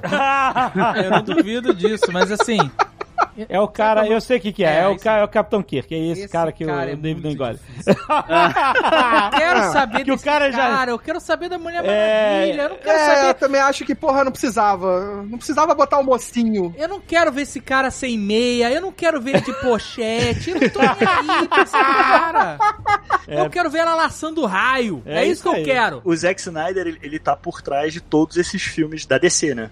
Ainda. Sim, Ah, não, é, não, Maravilha. não, É, Mulher é, Maravilha. Ele. Não, o- ele, no Mulher Maravilha ele tá no- na parte do roteiro, cara. A parte do Ah, roteiro não do é primeiro possível, filme é dele. Cara, não é Mas rodou várias cabeças lá na DC esses dias aí, cara. Demitiram mó Não, galera. ele já tinha feito esse roteiro pro 2 já na época, junto com o lançamento do primeiro. Ele já tava envolvido nesse projeto, entendeu? E ó, gente, a Gal Gadot, ela só é a Mulher Maravilha por causa do Zack Snyder. Né? Não, o Momoa também, né? Enfim, assim. Exato. É, Ou a seja, por certo. culpa do Zack Snyder, perdemos o melhor lobo possível. Perdemos, perdemos. Verdade. Mas, cara, essas piadinhas de o homem fora do seu tempo já deu também, né, cara? Eles vão trazer o cara, porque no primeiro filme da Mulher Maravilha era ela, né? É, ela tava fora do tempo, tem, enfim, tem umas piadinhas lá.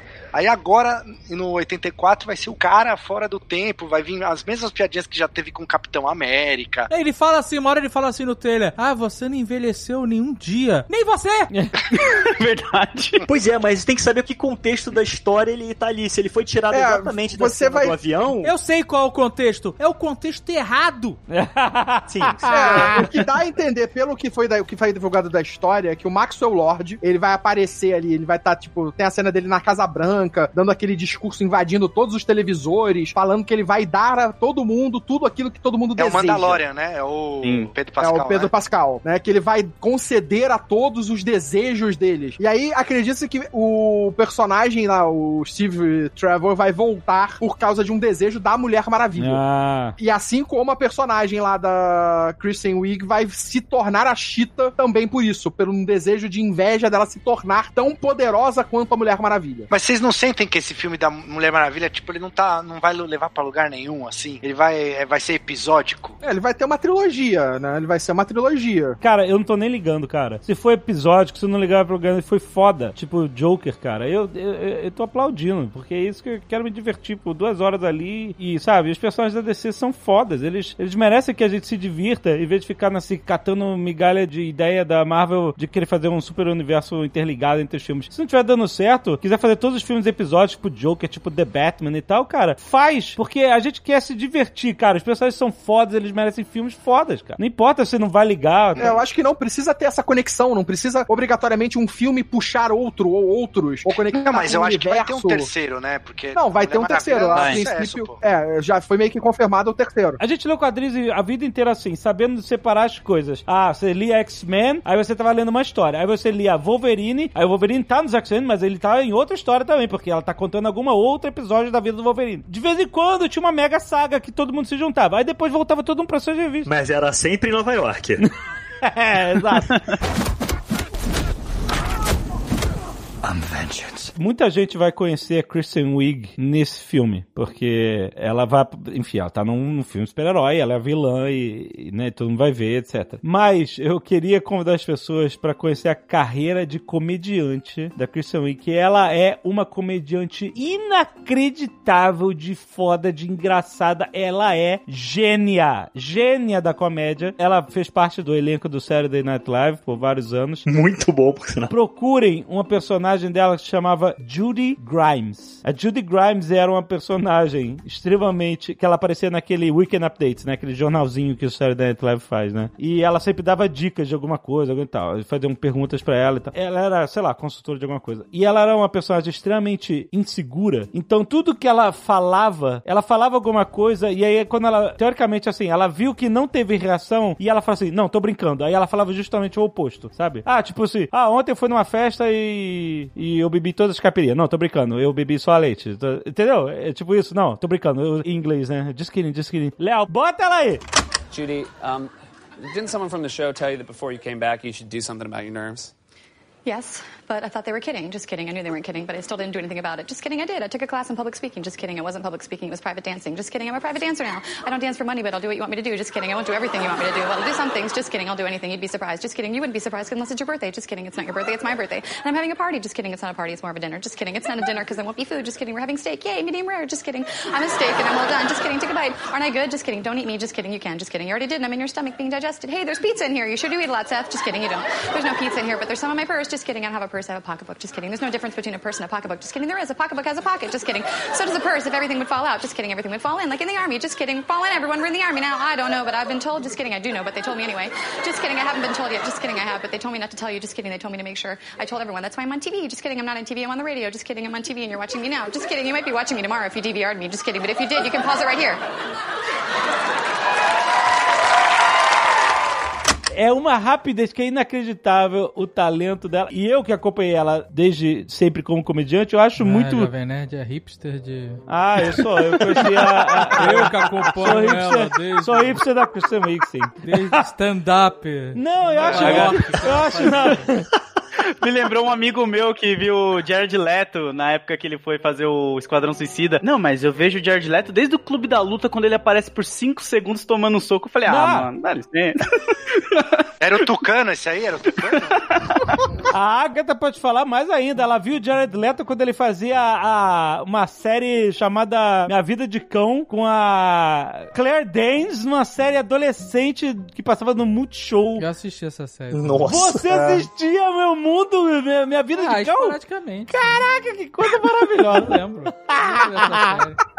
Eu acho muito estranho ver ela nesse papel sério, mas ela é, ela é excelente, ela é talentosíssima, né? Ela faz um papel sério no, rápido no, no Mother, no filme Mother, né? E, Ela tem uns filmes também de meio que comédias dramáticas que são muito bons. é, é, ela é incrível. Então eu tô muito empolgado com ela. No trailer ela me lembrou a Selina Kyle da Michelle Pfeiffer, né? Aquela de óculos, desajeitada, cheia de Hum. pasta na mão, assim, sabe? Aham, querendo se libertar. Exato. Ela vai se libertar virando um felino, né? É, Então, olha aí.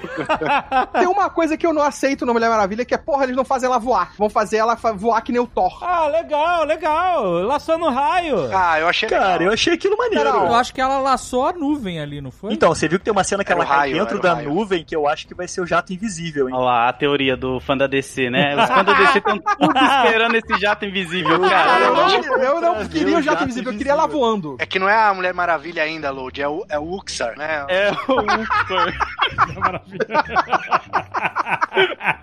Ai, meu Deus. fã da DC se contenta com pouco, cara. Se fosse o Jato Invisível, eu realmente ficaria feliz. Eu, eu não sou fã do EDC, assim, mas eu, eu sou fã do Super Amigo. e se tivesse o Jato Invisível e ela desse um rolê com o Aquaman, seria pra mim foda. O Aquaman. Mas tem uma cena no filme que ela sai correndo, tá na rua, e ela arremessa o laço pra frente e vai atrás. Mas ela não laça uma nuvem ou qualquer coisa assim? Nesse É um momento raio, não aparece né? ela laçando Nesse nada. momento não aparece nada. Por Aí depois ela tá invisível. cavalgando os raios. Aí beleza, cavalgando os raios eu achei de boa. Ela não tá cavalgando os raios, Carlos. Ela tá laçando os raios. Cavalgar o raio, ela tinha que sentar em cima do raio e falar. É trovão. o Aquaman cavalga raio. Ah, tem uma cena que ela. É, só pra fazer jus aqui, tem a cena que ela fica dando um Beto Carreira assim, chicote com um laço, qual é? Fazendo um O que? Girando, laço girando, fazendo de escudo? pra, pra fazer um escudo dos tiros. Isso- essa cena eu achei bem maneira. É muito maneiro. É- Achei maneiro também. E ali é na Casa Branca, né? Ela vai estar invadindo a Casa Branca. E ela vai enfrentar Carol Baskin ali na Casa Branca. né? É, vai ser o primeiro confronto. Detalhe pra armadura dourada total Alex Ross, né? Do É. amanhã, né? É, e Cavaleiros do Zodíaco, né? a armadura de Sagitário. Mas eu achei que ficou foda a armadura, conseguiram ficar. Ela ficou bem maneira no. Ah, a, a Gal Gadot de Mulher Maravilha é fantástica, né? É perfeita. É muito boa. Agradeça ao Jack Snyder. Grande Jack.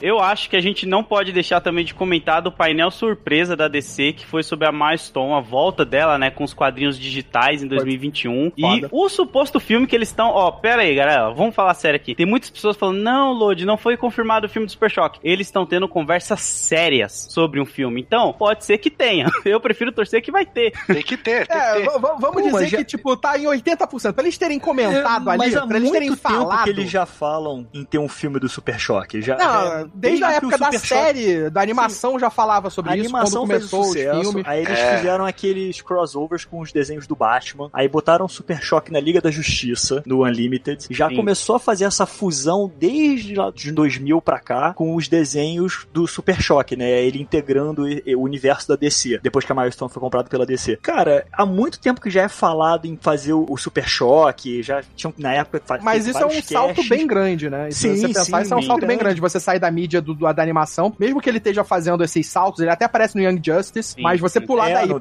pra um feature filme, pra um filme longa-metragem, cara, Mas isso é, é é o notícia único, foda foi, pra foi um dos personagens mais populares da Milestone, né? O, o- o Super Sim. Choque. Eles até É, fizeram o A animação era dele. incrível. Sim, eu sim, eu acho quadrinhos- que assim, não só tem que ter, como a DC ouve aqui o Nerdcast, já vamos escalar o Super Choque aqui, pô.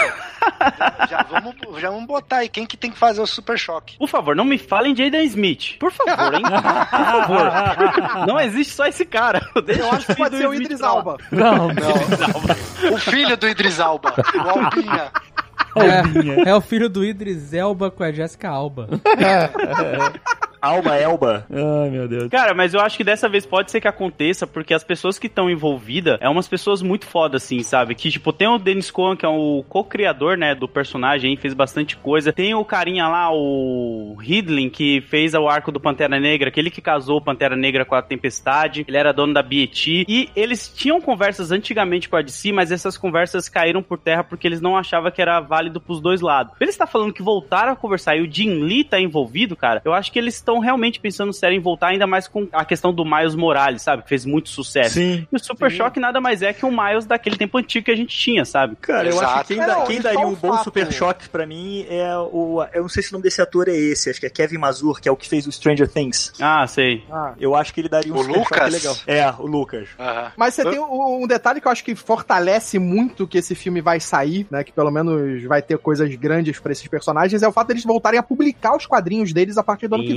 Né? Só você tá voltando com os quadrinhos disso, tipo, já é uma notícia, assim, eu acho que forte, porque eles vão trazer de volta todo o material que já foi publicado pela Milestone e vão começar a produzir coisas novas. Exatamente. E vale lembrar que não chegou a sair quadrinhos do Super Choque. Teve os 952, que foi uma porcaria, aquele arco dele, mas não chegou a ter esses quadrinhos clássicos do Super Choque aqui no Brasil. Saiu uma revista que se chamava Black Force, que trazia o Ícone e o Hardware, que é outros dois personagens do universo ali da Milestone. Sim. Mas como não fez muito sucesso na época, não teve popularidade, só teve uma edição mesmo, não teve mais tiragens dela. É, né? foi- assim, na. Milestones foram o único personagem que realmente se destacou na Milestones foi o Super Choque, porque o Ícone e o, e o Hardware, eles eram muito parecidos com personagens que já existiam no universo da DC Sim. e Marvel, né? Tipo assim, o, o- Hardware é como se fosse um Homem de Ferro, e o Ícone é como se fosse o Super-Homem. Tem mais uma personagem que acompanha o Ícone também, que eu me esqueci. Sim, que é a uma- sidekick dele. Isso, que ela pode gerar escudo, campo de força e tudo mais. Que eles não fizeram muito sucesso, mas a DC incorporou eles, tanto que eles aparecem no Young Justice, né? Ela faz Sim. parte do time jovem e o ícone tá lá junto com o Super-Homem, com os grandes da liga, né? E o Super Choque é ali passado pra ajudar, com os menores também, né? Com os mirins. É, ele ficava junto com a galera do Titãs. E é muito doido que o Dennis Cohen ele veio pro Brasil em 2017 pra CCXP e eu entrevistei ele lá, eu não sei inglês, mas eu conversei com o cara e ele falou que ele não sabia do sucesso que o Super Choque fazia aqui no Brasil. Eu até olhei e fiquei pensando, será que eu pergunto se ele tá recebendo royalties do que acontece? Porque, tipo, como você não sabe exatamente do sucesso das paradas. é verdade. Caraca, não tá batendo na conta dos royalties. cara. Eu fiquei muito preocupado com o, O cara, contrato mano. do Brasil foi sem royalties pra ele. Você tem certeza que você não sabia disso? Não, não é isso, cara. É a conversão. Quando converte pra dólar, vira nada, vira peanut. E tinha mó fila, assim, sabe? O cara lá, ele tava todo feliz. E ele falou que, tipo, o Super Choque na época, pra ele, foi muito bom ele ter feito, que ele queria fazer desenho pra adolescentes da periferia ali do Brooklyn e tudo mais se identificarem. Ele queria transformar o Super Choque no Peter dele, sabe? Da Milestone. Ter a essência que o Peter tinha e a pegada da galera ali da editora. Então, o sucesso aqui no Brasil, cara, do filme também eu creio que vai ser bem gritante, porque todo mundo assistia no SBT, né? Pelo menos Sim. se vocês são jovens, vocês também assistiam no Não, SBT, só né? tem 12. Eu assistia sem ser jovem.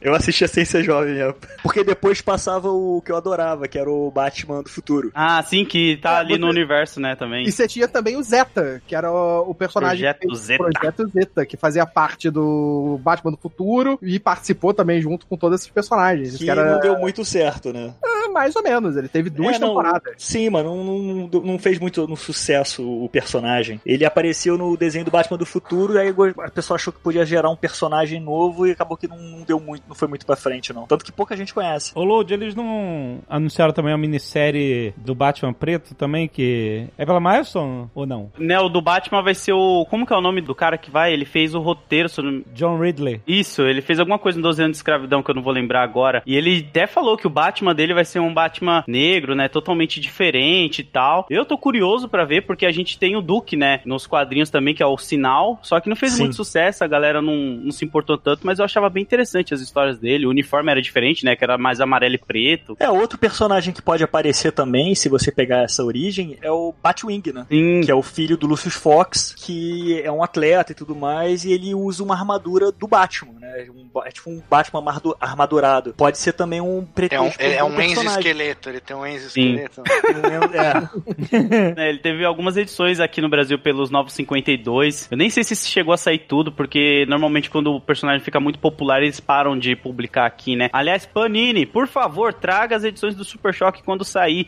e as outras coisas também, né? Fica o apelo aí pra essa editora. Mas é isso, vamos ver, né, se eles publicam. Vamos falar de Black Adam. Rex, você que é amigo de verdade do The Rock, você já tava sabendo? Não, pô, o, o Dwayne Johnson já tinha sido escalado pra ser o Black Adam há muito tempo. Acho que, se eu não me engano, já pegaram ele já tem mais uns, uns 3 ou 4 anos atrás. A- aliás, essa é mais uma escalação. Não vou criticar a escalação, porque é perfeita. Só que assim, os caras me escalam Black Adam de The Rock. Como que você vai conseguir escalar um Shazam que consiga se equiparar um, ao Sim. The Rock? É Sim, isso eu sempre falei É. desde o começo. Isso eu falei desde o começo. Em carisma, em tamanho, em, em Não, qualquer coisa. Em qualquer sabe? coisa. Porque, É, tipo assim, o, o Dwayne Johnson é um ator muito carismático. É, até tem uma piada com ele num vídeo do Saturday Night Night, Saturday Night Live. é. Dá engasgado aqui, mas foi, saiu, saiu. Que eles chamam, fazem um musical lá chamando o Dwayne Johnson de Viagra de franquia. Porque ele entra na franquia e as pessoas vão lá só pra ver o cara, sabe? Um- Viagra Olha aí.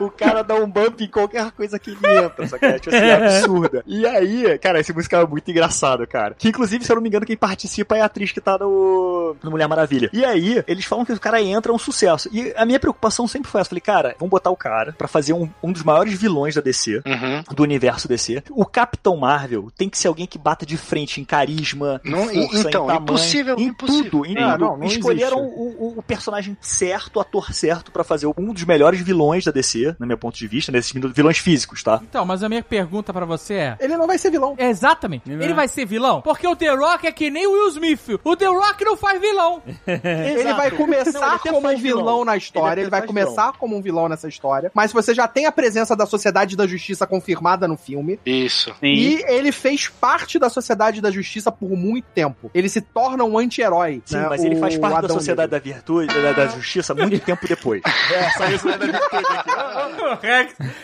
ele tá cheirando whey, que tá uma loucura, que não acerta. É, muito tempo depois nos quadrinhos. Nos Nos, quadrinhos. filmes vai ser tipo um filme. ele Pois só é. vai ser vilão nesse filme. Porque É, a e história olhe do lá, É, história e olha lá, é se bobear, ele termina sem ser vilão. Mas ele não vai ser vilão nem meio filme, te garanto. Então, mas ele não começou vilão. Nos quadrinhos, ele, ele ganhou os poderes, só que ele foi corrompido pelo poder. Aí depois aprofundaram melhor a história dele, que o, um feiticeiro matou a, a Isis, que é a mulher que ele casa na história e tudo mais. E aquela poderosa Isis, que teve lá no- nos quadrinhos, mas muito antes disso é, ele foi corrompido pelo poder, ele falou assim, cara, cansei de ser só herói, você é o dono disso aqui tudo. Ele se torna o imperador do Egito, e aí ele é banido pros confins do multi-espaço, multiverso, pelo mago Shazam. E aí, É, no esse- teaser ele fala que Ele ficou meio que 5 conta mil isso. anos, né? Cinco É, Sim, mil ele anos. ficou preso na joia lá e tal. Exatamente. Então, tipo assim, mas aí o que acontece? Ele foi preso porque ele se tornou um vilão. Uhum. Então, tipo assim, fazer o cara voltar hoje e as pessoas quererem dar uma chance pra ele até pode funcionar se não soubessem o passado dele ou se ele já não chegar querendo quebrar tudo. Mas- Então ele deve ser um anti-herói. Agora, Mas qual que é o fazer problema? Não, cara, ele vai ser um vilão nesse começo. Provavelmente ele vai enfrentar a Sociedade da Justiça Sim. nesse filme. E provavelmente. Derrota nesse... fácil. Não, nesse filme mesmo, ele vai ter alguma redenção no final. E vai deixar de ser o vilão principal. Mas aí, se ele deixa de ser o vilão principal, você tira ah, o maior embate de você colocar o, o Black Adão Adam Negro na história. Shazam. Que é exatamente isso. Se você Então, mas ele eles- anti-herói pra herói, Mas eles não têm o Shazam. Eles não têm o Shazam à altura, esse que é o problema. Eles não têm o Shazam. Eu acho que esse pode ser o problema desse filme de verdade, assim. esse pode ser exatamente o problema É, desse ele filme. deu até uma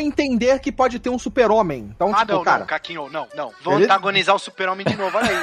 Não, não. De- Porque, colocar tipo assim, o super-homem contra Contra o o The Negro. Rock, cara. Não, vou contra Rock. Ah, vai se Esse é o problema. O cara é tão carismático Ah. que isso foi uma preocupação da DC quando eles escolheram. Porque eles falaram o seguinte, cara, vamos pegar o Dwayne Johnson antes que a Marvel pegue. Foi isso. Vamos fechar logo. Ó, o filme vai ser seu, é o filme do Black Adam. A gente vai te fazer, porra, é um dos melhores vilões da DC. Você é perfeito pra isso, vambora. Aí ele topou fazer parte. E aí o que acontece? Como você faz pra ter um ator que é mega carismático que as pessoas vão torcer pro vilão? Porque as pessoas vão torcer pro Dwayne Johnson. Se você botar o Capitão Marvel versus Dwayne Johnson, você vai torcer pro Dwayne Johnson. Se você botar o Capitão Marvel versus Super-Homem, você vai torcer pro Adão Negro na, na história, na- no combate ali. Você vai acabar torcendo pra ele. Pois é, Como o então, Marcelo sim. falou. Então é ruim você escalar um cara que, se ele não é o vilão, e se você botar ele de anti-herói ou alguma coisa do tipo, qualquer luta entre ele e o Capitão Marvel vai ser sem sentido. É, se você botar ele contra o Super-Homem, vai ser sem sentido, porque ele tem que ser o cara mal da história. Não, e aí o que eles apresentaram no teaser não casa, por exemplo, com a pegada do filme do Shazam, que é totalmente sessão da tarde, assim, né? Eu, e inclusive, se eu não me engano, declarar assim que eles estão desvinculando mesmo do Shazam. O Shazam não vai aparecer no filme e nem ele vai aparecer no, no Shazam 2, que anunciaram também no fandome. A DC também tem uma parada que eu vou te falar, tá? Ela tá desconjuntando de um jeito que nem, nem os isso- filmes do mesmo universo faz mais parte, maluco. Mas isso já tinha sido falado, que você ia ter o filme do Adão Negro, um filme do Shazam, que ia meio que solidificar o personagem. Que é o, e aí a Fúria dos Deuses, né? É, e aí depois disso você teria um embate, talvez, com o Adão Negro e Shazam. O que eu acredito é que esse filme possa apresentar pra gente, tipo, não o presente, não tipo 2020, mas uma sociedade da justiça original, lá nos anos 40, 50. exatamente. Pode ser esse o, o que eles podem fazer no filme, é exatamente isso. Porque vai estar o Gavião, Gavião Negro. Gavião Negro. Gavião Negro. Vai ser. Não fala em Gavião Arqueiro que o. Não, o, Ga- o- Porra, nem faz isso, que fiquei aqui. Ia ter a Mulher Gavião, mas parece que teve algum problema e mudaram pra Ciclone. É, vai Sim. ser a Ciclone. E o Esmaga Ciclone. Átomo, né? E o Esmaga Átomo. Agora, tipo assim, eles vão ter que fazer uma coisa ambientada, porque assim, nos quadrinhos, o Black Adam, ele é vilão, ele se torna um anti-herói, faz parte da sociedade da América, e depois ele volta a ser vilão de novo. Então, talvez nesse voltar a ser vilão é que talvez entre aí mais solidificado o, o Shazam. Tem um arco que eu gosto bastante, que eu acho que eles poderiam ter se influenciado, que é aquele O Poder do Shazam, que saiu aqui pela Abril, acho que é de Sim, muito 96. Então, que a gente tem o Dr. Silvana, que é lá o vilão do primeiro filme do Shazam, que ele liberta o Adão Negro e ele passa a falar, né, Adão, eu não lembro exatamente a palavra que ele fala, pra poder se transformar em Adão Negro, que nem o Shazam faz. E, mano, é uma história Shazam. tão boa. que- É Shazam acho que é- também.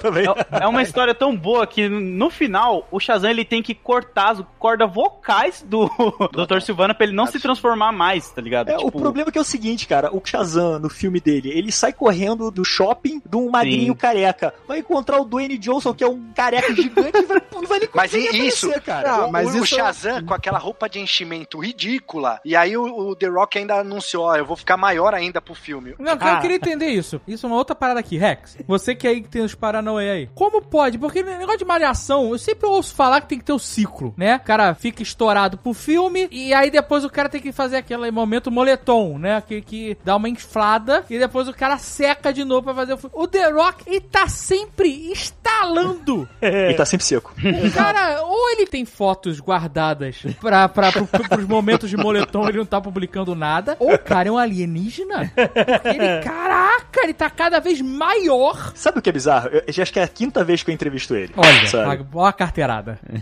Selo babaca. Parceiro já. Cara. Da primeira vez que eu entrevistei ele pra agora, o cara tá cada vez maior, cara. No Re- último. Ou você cada que tá menor, que- né, Rex? Ou É, você que parece tá que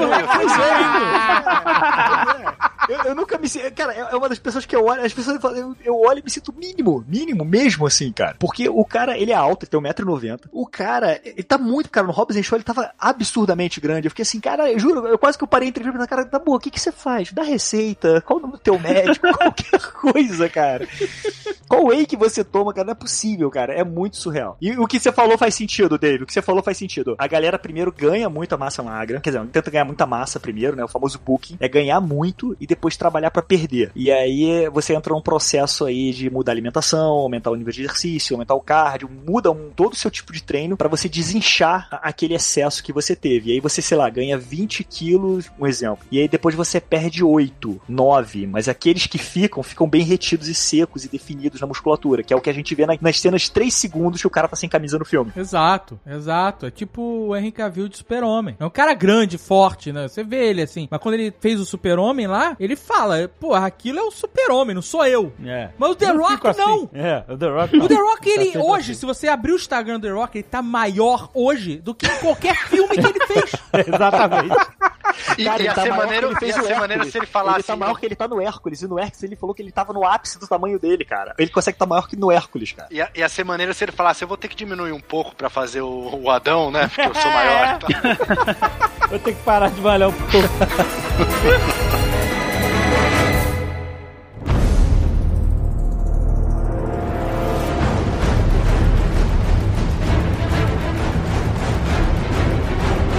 Saiu o trailer do Batman. Aí eu vi no meu celular, já meio, tipo... É claro, eu Matt Reeves, eu, eu esperava ser uma parada maneira e tal. Vi no meu celular e falei assim, é, ok. Aí de repente eu vou na internet, o mundo inteiro está... Meu Deus, da Batman! Caralho, porra! Puta que pariu! Eu falei, caralho, que o...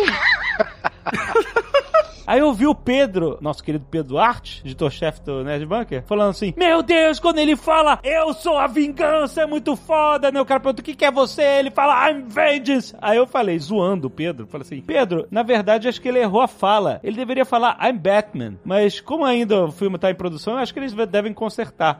Aí, aí o Pedro: Não, cara, como assim? É muito mais maneiro, porque a gente já esperava ele falar, I'm Batman. E ele falando. Aí a galera respondeu embaixo: Você, a piada aí, a piada passando por cima da cabeça do Pedro. Aí ele, ah, é verdade, era só uma piada, desculpe, gente, eu tô muito no hype e tal. Enfim, mas eu vi como as pessoas ficaram muito alucinadas e eu comecei a achar que tinha um problema comigo. Eu, Mas eu tem, tô né? errado. Mas tem, você. Eu tô errado. Provavelmente. Porque eu sou o cara do hype. Eu embarco no hype, no trem do hype, no primeiro vagão, maluco, em tudo. E aí eu fui ver com calma, não no celular, fui ver na TV, fui entender aos poucos. E aí, aí eu falei, ok, esse filme vai ser foda. O potencial de ser foda pra cara. Porque. Eu já tô satisfeito. Eu quero dizer pra você que eu já tô satisfeito. Com o trailer? Sim, porque eles trouxeram o que eu pedi. Ah, é verdade. É, eu Anos eu tô isso. falando Eu não tinha disso. reparado isso. Anos, anos falando isso. É verdade. Tem Nerd Office, tem tudo que é lugar eu falando que eu queria, que eu achava que deveria ter um charada psicopata, né? Serial killer. Tá aí, pra mim tá ótimo. Já me levou, já é foi. isso, não? Já me ganhou. Porque realmente a parte detetive do Batman, que é muito interessante, ela nunca foi explorada direito em nenhum dos filmes do Batman. Exatamente. Exatamente. Sabe por quê? Aí eu vi. Eu estava vendo esse trailer já esperando que ele fosse ser um filme no estilo do Nolan, no estilo da Liga da Justiça, no estilo de um Batman que a gente É, tá acostumado a ver. parada. E não o Batman detetive. E aí quando eu vi, não, o Matt Reeves está fazendo o Batman detetive de verdade! Tem charada, tem charada no trailer ali que, que as pessoas já decifraram. Já né? decifraram, que é muito foda, né? E outra, o Batman, ele tá trabalhando com a polícia. A gente Isso, não tinha visto isso, isso. ainda. A gente só Aham. vê ele correndo da polícia. Eles tentam ter uma cena no é- trailer que ele entra, o Gordon tá mostrando o Gordon por trás, assim, né? E a polícia meio que abre um corredor ali pra ele Olhando passar pra e entrar na dele. cena de, olhando pra trás. E a- atrás, com certeza, tá o Batman, né? Vindo atrás do Gordon. E isso é totalmente, é tipo, como o próprio Matt Reeves falou na, na descrição, né? Isso é muito tirado do Longo Dia das Bruxas, que é bem essa história. E o Matt Reeves ainda fala que vai tirar muito do personagem, da, da, da psique e da trama mental do Batman, do Batman ego. Ó, Tá. Isso, e Palma. ele falou também, e aí eu acho que é uma dica importante aí pra gente, que ele baseou a história no filme Chinatown do Polanski, Sim. com o Jack Nicholson e tal. O que que era a história? Era uma investigação, né? Era um policial e tal. Ele, ele foi investigar, um detetive foi contratado pra investigar um- uma traição, enfim. E essa traição acaba gerando um assassinato e do assassinato vai pra uma trama maior ainda de desvio de água da Califórnia, uma parada bem maior. Então assim, pode ser que é, realmente o filme comece com a investigação desses assassinatos aí do, do charada e tudo mais e escalone pra uma organização maior e tal. Teve gente Uma falando trama de corrupção. Corujas. E tem uma coisa no, no filme que é comum, assim, normalmente o Batman ele sempre é caçado pela polícia nos primeiros anos dele de carreira, né? Ele é tem aquele mistrust, né? As pessoas confundem ele com o vigilante, com o bandido. Então deu a entender ali. É, ele é um vigilante. Ele é, né? Não, é. Ele é um vigilante, mas que ele não tá sendo mais caçado, meio que também que ser aceito pela polícia. Mas eu acho que isso vai Isso é, mudar. tempo, é, isso é temporário. Sim, Até tem uma sim. Cena. Não, tem uma cena ali que parece que ele quer pegar alguém na, na porrada e a polícia não deixa, meio que a polícia vai Não, não, mas tem Não, uma cena eu- que ele tá subindo no, numas escadas, no vão da escada, e tem um policial que dá um tiro nele. Ah, Então, tudo bem, mas aí pode ser. O cara descobriu alguns policiais Pode ser um caso isolado, é, né, Ex? Exato. Pode ser um caso isolado. Eu acho que o legal pra mim disso, cara, desse filme é que é um Batman totalmente perturbado. A gente vai ver ele realmente fora de controle em alguns momentos. Aquela hora que ele fala, eu sou a vingança, eu não sei, mas eu acho que a frase é mais completa, sabe? Porque negociou a escuridão, eu sou a vingança, I'm vengeance, eu sou I'm Batman. I'm the Batman, né? Exatamente, tipo, é uma frase que ele já fala nos quadrinhos, eu acho que vai trazer isso daí no momento. E eu tô muito curioso pra ver essa relação dele com o comissário Gordon, sabe? A corrupção de Gotham, porque que nem o Carlos falou aí do Batman Ego, é um material maravilhoso, cara, que poucas pessoas conhecem sim, porque saiu aqui no Brasil uma vez só pela editora Mito, Ah. tá totalmente esgotado e é lindo, porque é o Batman, ele tendo que entender que às vezes ele pode ser o problema da cidade, sabe? Ele mesmo conversando com o interior dele, tentando se encontrar, aquela psique de, mano, eu não sou um cara 100% íntegro como os outros Batman, sabe? Que tá ali pela lei e justiça só, ele às vezes atrapalha mais do que ajuda. Eu acho que a gente vai ver isso. No começo, as notícias que saíam, né? Enfim, ah, o Petson não tá malhando, ele não tá ficando grande, ou a foto do Batmóvel, foram coisas que não agradaram ao de cara. Mas vendo o trailer, a presença do Batman, ela tá imponente ali com a roupa e tal, ficou legal. Ele realmente passa um- a sensação que ele precisa, o Batman precisa passar. O próprio Batmóvel, do jeito que ele foi mostrado no trailer, ficou interessante ali com a parte traseira e tudo mais. E assim, o pinguim, é o Colin Farrell, Colin né? Farrell. Colin Colin Farrell. Farrell. Tá inacreditável. Eu Tá- fiquei, eu, eu muito bom. aceitei. É inacreditável que é ele. Eu tava com uma preocupação em relação ao Colin Farrell, porque eu não gosto do Colin Farrell. Tipo, de graça eu não vou com a cara dele, desde que ele fez Alexandre, sei lá. Não vou Mas com a cara ele, dele. ele, ele lembrou muito o pinguim dos jogos do Arkham. Sim, sim, É, sim. Lembrou. Ficou muito parecido. Ficou incrível. E o próprio Charada com aquela máscara, eu achei estranho a primeira vez que eu vi. Mas achei maneiro, cara. Então, Pois é, cara. é, Ele falou que ele vai trazer no filme vários vilões do Batman. Vai ter o Bane, vai ter filme. o Vagalume, vai ter o Mad Hatter. Por que foi o que você falou? Louco. Eu acho que vai ser uma investigação de crimes que ele vai levar a uma coisa maior. E eu acho que por conta disso ele vai ter que passar por todos eles até achar a resposta. Que é ao longo do Dia das Bruxas. Então eu acho, cara, que na verdade aquele cara poderia até ser o Rush, por causa Uhum. da cara enfaixada. Porque, assim, a gente não, não ficou definido como é que vai ser. Inclusive, esse cara pode ser só um assassino qualquer, um psicopata qualquer solto, entendeu? É, Que a gente gente vai viu- ter a referência com os mafiosos, que fazem muito. eh, são ainda grande parte do início do Batman, né? Então você vai ter ainda a corrupção, a máfia agindo com força. É, o Falcone vai ter. Aliás, o é, Falcone, vai Porque ter nos o quadrinhos o Maroni. Batman era isso, né? Tem aí a ideia de que talvez tenha um Harvey Dent, ainda, tipo, o personagem então tá com esse nome, pelo menos ainda no, no MDB, que é o Peter Sarsgaard. O longo Dia das Bruxas é, no final, a a origem dos dois caras, né? Do Duas Caras, exatamente. Né? Então vai ter aquilo. Estão falando da corrupção, então você vai ter que esse vilão, né, dar a entender que ele tá meio que expondo a Isso, corrupção a de sangria, Gotham. né? Tá- né? e- Sim. Então, eu acho que isso que vai ser maneiro, porque se ele entra como, na história como um serial killer, mandando charada no estilo, como a Zagal falou, no estilo zodíaco, querendo aparecer, Falei querendo... não, não. Profetizei. Profe... É isso aí. É isso aí.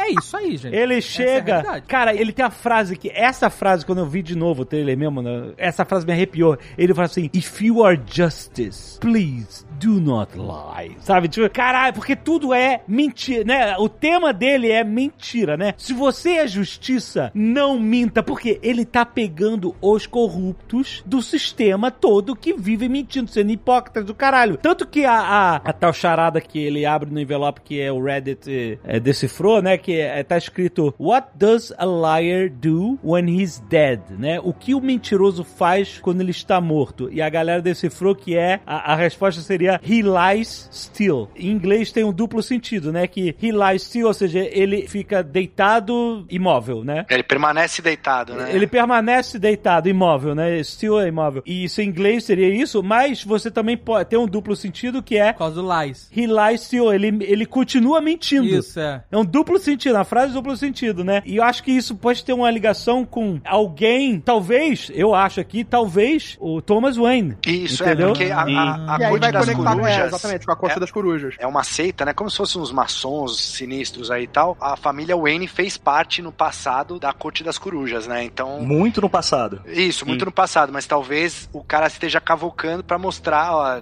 e aí o Bruce Wayne vai ter que lidar. Exato! E o que eu acho muito foda é que o que, cara, tô todo arrepiado desse filme que vai ser foda demais. o Batman começa a investigar essa porra toda querendo pegar o cara e ele descobre que toda essa tramóia de corrupção começa na família dele, na família Wayne. Que aí eu acho que entra a ideia do ego. Exato! E aí ele fica maluco porque ele Descobre que é o irmão do Joaquim Phoenix.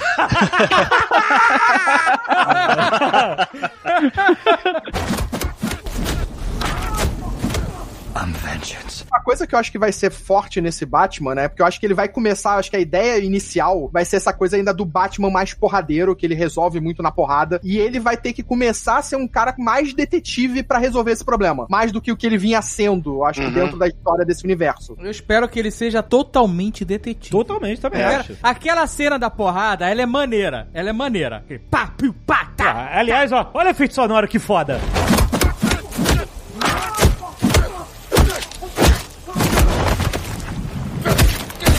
Não, ele bate sem parar. Não, dá pra ficar vendo aquele vídeo em loop tipo uma hora. é, é, é. Aquela cena ali do Batman criando um medo. E você vê, tipo, os caras com medo do Batman. Porque provavelmente o cara que foi pra cima do Batman deve ser o valentão da turma, né? É, eu acho que é aquele primeiro que fala, né? Deve ser o líder deles. Exato. o líder. Isso, e aí o cara agora, o braço dele mexe ao contrário. É, exatamente. Double joint. Mas isso que o Dave falou, eu também acho. Essa porrada é maneira, é legal, mas coisa que tinha no seriado do Demolidor, por exemplo, toda hora, sabe? Sim. Eu acho que isso só não, não segura esse filme. Não, Não, é, é, tem que ser o Batman detetive, ele tem que dar umas pancadinhas pra gente ficar feliz. Isso, isso, né, dar isso. aquela catarsezinha. Mas ele podia cantar uma, uma música do The Cure também, seria maneiro. Ó, eu vou falar aqui, hein? Por favor, essa- me façam memes com Batman emo. Eu vou ficar muito triste, porque eu Acho tô que já o fizeram Tobey vários. Já tem, já tem. Tem vários. É porque é o Mas eu, seguinte, eu um... acho que o que vão fazer de principal, eu acho que vai ser exatamente essa trajetória do Batman mais violento nesse começo, meio que, tipo, resolvendo as coisas na porrada, mas aí ele chega num, num- crime que a porrada não resolve. Né. Que o só enfrentar com a força não vai resolver. Ele vai ter que trabalhar a investigação dele. Eu acho que eles vão fazer essa jornada. Sim. Porque pra mim, ela, pelo menos pra mim, ela faz sentido dentro de uma história do Batman. Tudo isso pra ele virar o Ben Affleck e, e tatuar os caras com um batirangue quente. né? O Batman, no, no- pelo menos o Batman certo, né? Teoricamente é isso. É o Batman que ele, assim, ele, ele pega pelas costas. O Batman é crocodilo, entendeu? Ele não é. Ele vai na crocodilagem. Ele, ele pega pelas costas. Caralho! o Bate crocodilo. Batman é morcego, caralho. É, ele- Crocodilo que ele é froque. Tu é do Rio, tu sabe o que eu tô falando. É a Eu não sei não. É, vem se fazer de inocente, não, na crocodilagem. Tu sabe o que que é crocodilagem. Você veio com crocodilagem e falou, "Eu nunca ouvi, eu nunca na minha vida. Tu sabe o que que é crocodilagem. Não vem dar de bom menino, não. 50 anos na vida, eu nunca ouvi falar, fulano é crocodilo. Porra, nunca ouviu crocodilagem? Ah, que isso. que Crocodilagem é uma coisa, crocodilo é outra. Não, crocodilagem, pô. O Batman é um cara que, assim, ele se aproveita do ambiente, ele se aproveita do lugar, ele tem métodos de subterfúgio, ele tem a, porra, fumaça, ele tem várias coisas pra usar pra favorecer ele. Porque já que ele não usa arma e as outras pessoas usam, inclusive uma revistinha que explora muito isso é aquele Guerra ao Crime do Batman, que Sim. ele fala como ele faz pra pegar um, um- um bandido. Ele faz o cara, num jogo de sombras, gastar todas as balas. Balas, pra quando o cara tiver sem bala, ou quando ele for carregar, ele, é ali que ele age, os equipamentos que ele usa, fumaça, bola. É, tudo que tem nos jogos tudo. do Arkham, né, Exato. É. Então, tipo assim, então ele pegar uma galera de frente, cara, sim, tem 20 pessoas ali, entendeu? Mas o primeiro eu acho, que foi Rex, pra frente nesse- ele bateu, neguinho falou, caraca, esse cara realmente tá batendo. Todas duas uma, cara. Ou aquela galera toda só pintava a cara e ficava reunida junto, mas na hora que a porrada acontecendo ninguém fazia nada. Ou, porra, ninguém tá vendo teu amigo apanhar e tu não vai fazer nada contra um cara só. É que os caras são tudo crocodilo ali, velho.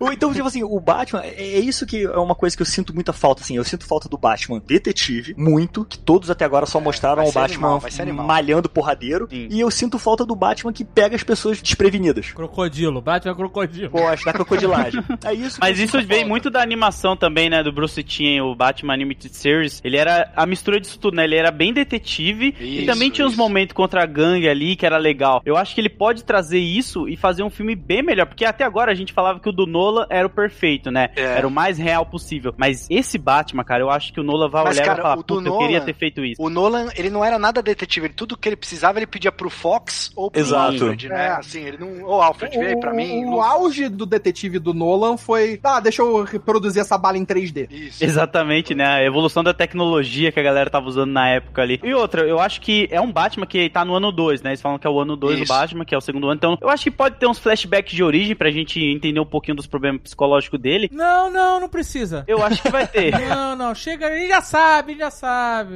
Cara, isso é foda porque você tem que dar um background do porquê que a psique dele tá Não, cara, fudida. não precisa Ou não seja, vamos ver mais. pistola nos pais, colar de Eu acho que não vai precisar mostrar cena de pistola, mas pode mostrar ele na frente da tumba dos pais. Eu acho que, tipo, tem um cemitério, eu acho que a Batcaverna A Batcaverna ela eu tá acho que é no dentro de um cemitério. cemitério. Então, tipo, próximo à tumba mesmo, ao mausoléu da família. Eu tenho que ter que ter, mas podia ser uma galera andando na rua e falando assim, puta, esse negócio do, dos pais do Bruce Wayne foi foda, hein? Não sei o que. É, puta, nem me Mas fala. ah, eu acho que não, não vão mostrar, acho que matando os pais, mas eu acho que você vai ter, tipo. é, lembra do Batman Máscara do Fantasma? Que eu acho que pra mim é um dos melhores filmes. Ah, tem uma animação, animação. É, que é a animação. Aham. Que, porra, trabalha pra caramba o lado psicológico do Batman. E faz ele questionar na frente, tipo, da promessa que ele faz pros pais. Então você tem uma cena que eu acho maravilhosa nesse filme, que poderiam reproduzir nesse filme, que é ele ajoelhado na frente do túmulo dos pais, tipo, sem saber o que fazer. Ó, isso eu gostei. Se botar ele lamentando em frente ao túmulo dos pais e isso trouxer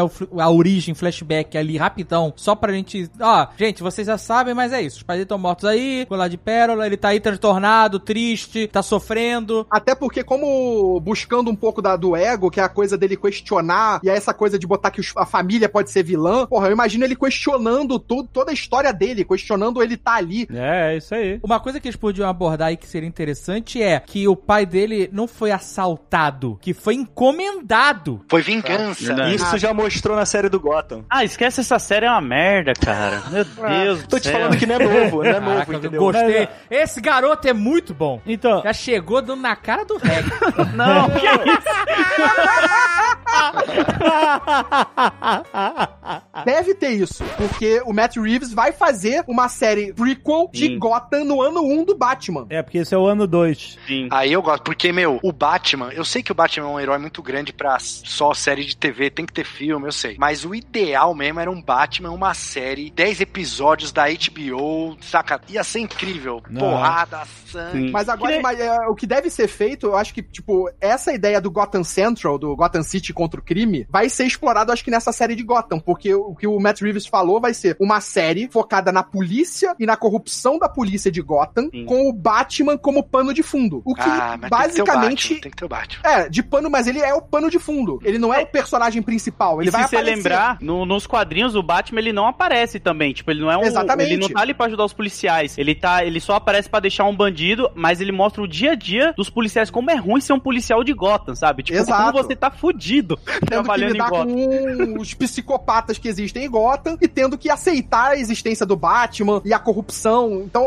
essa série tem uma cara que eu acho, porra, se for realmente feita dessa forma, vai ser foda pra caralho. Eu não acredito nessa teoria, mas a galera tava falando que justamente por ter esse, todo esse questionamento dele entender que a família dele tá tão envolvida na corrupção de Gotham, do passado de Gotham, quanto tudo que ele combate, né? Lá vem o Coringa. Eles estavam sugerindo que poderia ser o futuro do filme do Coringa, que ele poderia estar dentro do universo do, do Joker, né? E que aquele Thomas Wayne que a gente viu morrendo ali é, na Revolução do Coringa foi o pai desse, né? Que ele é aquele Bruce Wayne que o Coringa meteu os, dedos, os dedão na, na boca dele. Vocês gostam dessa ideia? Vocês go- Eu acho muito ruim misturar Eu os não- dois. é, Não. Mas tem uma coisa cara. também, parece que o ambiente do filme não vai ser hoje em dia, vai ser datado, né? Não, tem eles celular, têm- pô, É, tem tem, tablet, smartphone. O cara, quando bate o carro, ele tá com o smartphone na mão. Sim. O bandido tá filmando ele com o smartphone. Tipo, o smartphone tem uns três ou quatro no E trailer. durante alguns segundos eu pensei até que aqueles caras com a cara pintada, que o Batman mete a porrada no cara, seriam uma galera fã de Coringa. Gangue do Coringa, né? O Ah. Joker. Não, Eu The acho Jokers. que é muito daquele Halloween mexicano lá, Dia dos Mortos que eles fazem lá. Aham, aham. Vocês já pararam numa coisa na pintura dos rostos? Ah, pela Que eram metade? todos pela metade? Será que já Isso. é com alguma coisa relacionada com duas caras? Se for baseado no ano 2 do Batman, aí seria dos mesmos criadores do Longo Dia das Bruxas, o Vitória Sombria, que é o Batman já ajudando a polícia, já não tá sendo caçado pela polícia como ele tava sendo caçado no, no Longo Dia das Bruxas. Ele já Não, tem uma no Longo Dia das participação- Bruxas ele já tem participação com a polícia. Ele vai Tem- com o Gordon em várias cenas de crime. Sim, sim, sim, sim, tem. Tem um Verdade. dos caras que parece que tem aquela cicatriz tipo do Heath Ledger, assim, no... É, o primeirão. assim, do lado, é. E a gente tem a Mulher Gato também, que vai lutar ao lado É dele em algum momento, que vai já remete também ao Longo Dia das Bruxas. E o Matt Reeves falou que é uma mulher gato que tá em construção ainda, né? Tipo, ela não, É. não se tornou a mulher gata ainda, ela tá ali no Ela comecinho. é o início de uma ladra. É, acho que E, deve e ser ela mais ou deve menos ter uma série também. Deve ter uma série dela na HBO Max. Tá de Meu gatuna só. Tudo vai virar série também, né, cara? Haja tempo pra ver tudo isso. É, agora Tem esse é o mundo que a gente vive. Deus do céu, esse é o cara. mundo que a gente vive. É 300 coisas saindo ao mesmo tempo.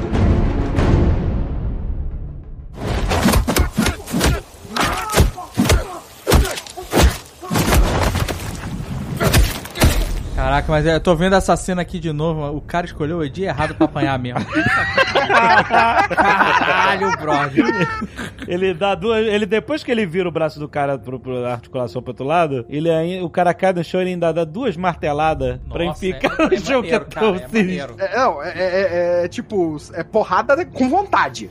Sim. Olha, eu posso falar uma coisa aqui que pode ser que não agrade muitos fãs aí, né, dos outros Batman, mas eu acho que esse vai ser um dos Batman mais expressivo, tipo, de atuação bonito, assim, sabe? Que você vai olhar, vai ver ele realmente triste, chorando. Não sei se vocês chegaram a ver aquele filme O Farol, do Robert Pattinson Porra, com o. William Dafoe. Eu acho que foi uma ótima escolha por isso, Também. sabe? Ele é realmente um cara que vai Eu- eu entregar s- emoção. Eu, eu, Eu, vejo só a não galera. quero ver ele parar na frente do espelho, meter os dedos na boca e fazer o sorrisinho ali, que É, eu vejo a galera muito hoje em dia pegando no pé do Robert Pattinson por causa do Crepúsculo, né? Que se você for ver, já tem tipo 10 anos, 12 anos Crepúsculo. Pois é, cara, eu não entendo essa galera também, cara. E, É, e, cara, os filmes que. É porque. Normal. Né, Não, eu tô porque os filmes que galera- ele fez dessa época pra cá Não, foram mas- filmes mais independentes, foram filmes sem expressão pra grande público. Não Mas é foram uma grandes piada pronta, né? O cara é, É, um vampiro, agora é um vampirinho colorido, já pegaram a piada pronta. Tá aí o filme pra ele superar isso, que é o Batman. Exato. Exatamente. Pois é, Sim. pois é, mas Exatamente. o problema que eu tô vendo é que é o seguinte, as pessoas, por causa do Crepúsculo, estão querendo odiar o Batman de qualquer jeito. Não, acho que não. Porque é o Ah. Pat, cara, eu tô vendo muita gente assim. Cara, só- mas isso é o que fizeram com o Heath? Ledger, mas isso é também DC, DC. Chris todo mundo tá querendo odiar DC, tá Mas todo mundo ó, a gente tava odiar... esperando essa reviravolta com o Ben Affleck e não rolou, né, bicho? Eu não tava esperando nada disso, não. Ah. Nunca, nunca esperei disso. Tá registrado aí. Eu sempre esperei. Fiquei triste, chateado. A galera falava, não, agora o Ben Affleck, o de Batman, ele vai superar o Demolidor, que ele fez com o Demolidor e tal. e não- Nunca. A única É coisa que o Ben Affleck fez bom de Batman é o Bruce Wayne correndo na fumaça. Podia ter ficado lá nos escombros. Não pode ver uma que criança que sai absurdo. correndo pra pegar a criança. Jurandir, go Jurandir gosta. Não, o Jurandir tá esfregando a foto do Zack Snyder lá no- na casa dele.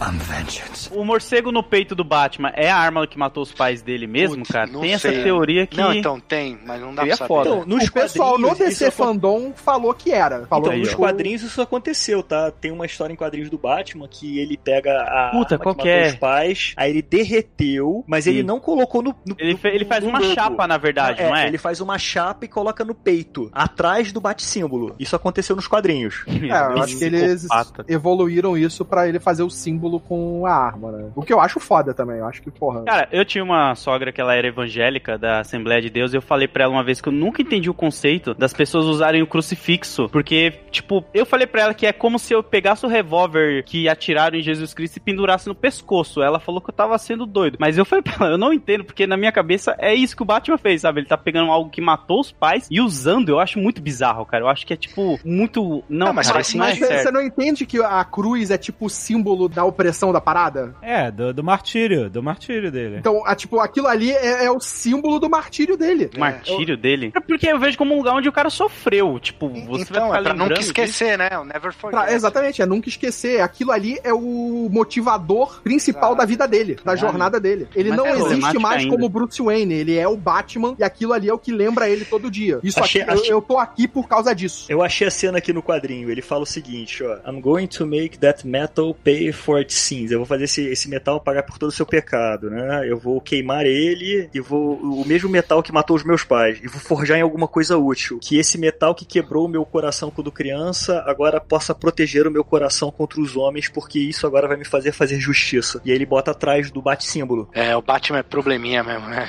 É probleminha demais, cara.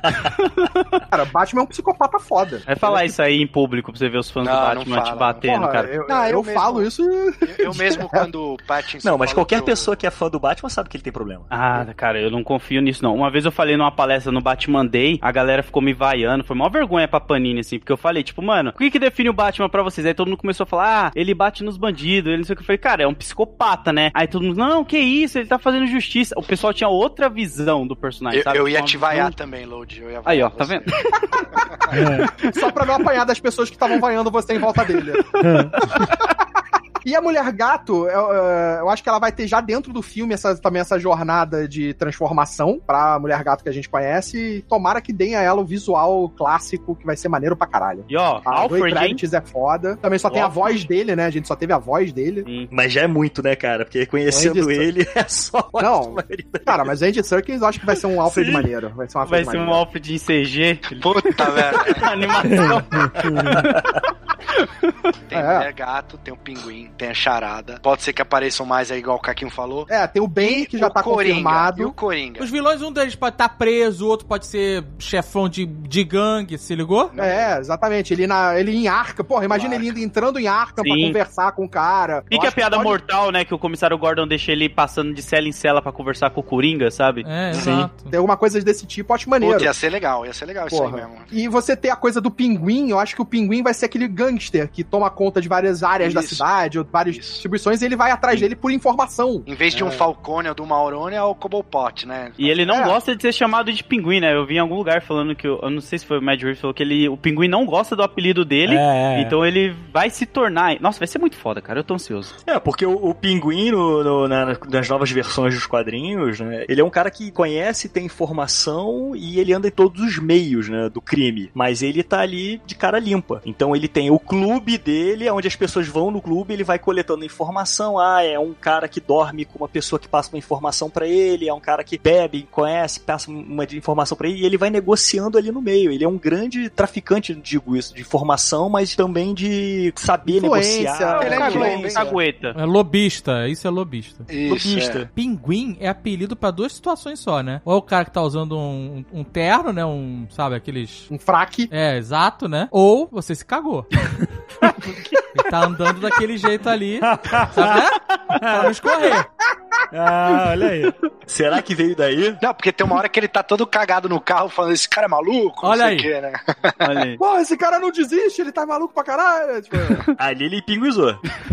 Tem uma coisa também que eu quero falar aqui do Charada, que é o ator que faz o Charada, que é o Paul Dano. Ele é muito bom ator, esse cara. É, muito bom. Ele manda muito bem. Ele é o vilão principal desse filme, cara. Tem que ser. Sim, sim. Isso que eu acho que não tem que ter nada de Coringa, cara. Que o Coringa sempre chama, rouba todas as atenções. É, esquece Coringa. Sabe, é. Deixa uma carta de baralho num canto e é isso. É, aliás, tem carta de baralho, tem no Snyder Cut, né? De uma carta Ah, do Coringa passando. não. Ah, não, por que, que você lembrou? A gente tá Caraca, feliz, você é cara. muito amargurado, Rafael. Puta que pariu. Vai falar de Game of Thrones agora? Que porra é essa?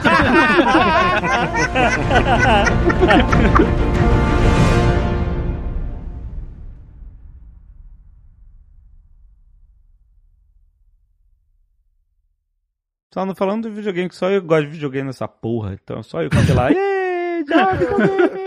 Eu gostei pra caramba do. Knight, eu achei foda. Gotham Adorei. Ah, o do- do Esquadrão Suicida. Ah, é, com o Super-Homem vilão. Parabéns. Eu não gostei desse jogo do Esquadrão também. Coitado do Marcelo. Este Nerdcast foi editado por Radiofobia, podcast e multimídia.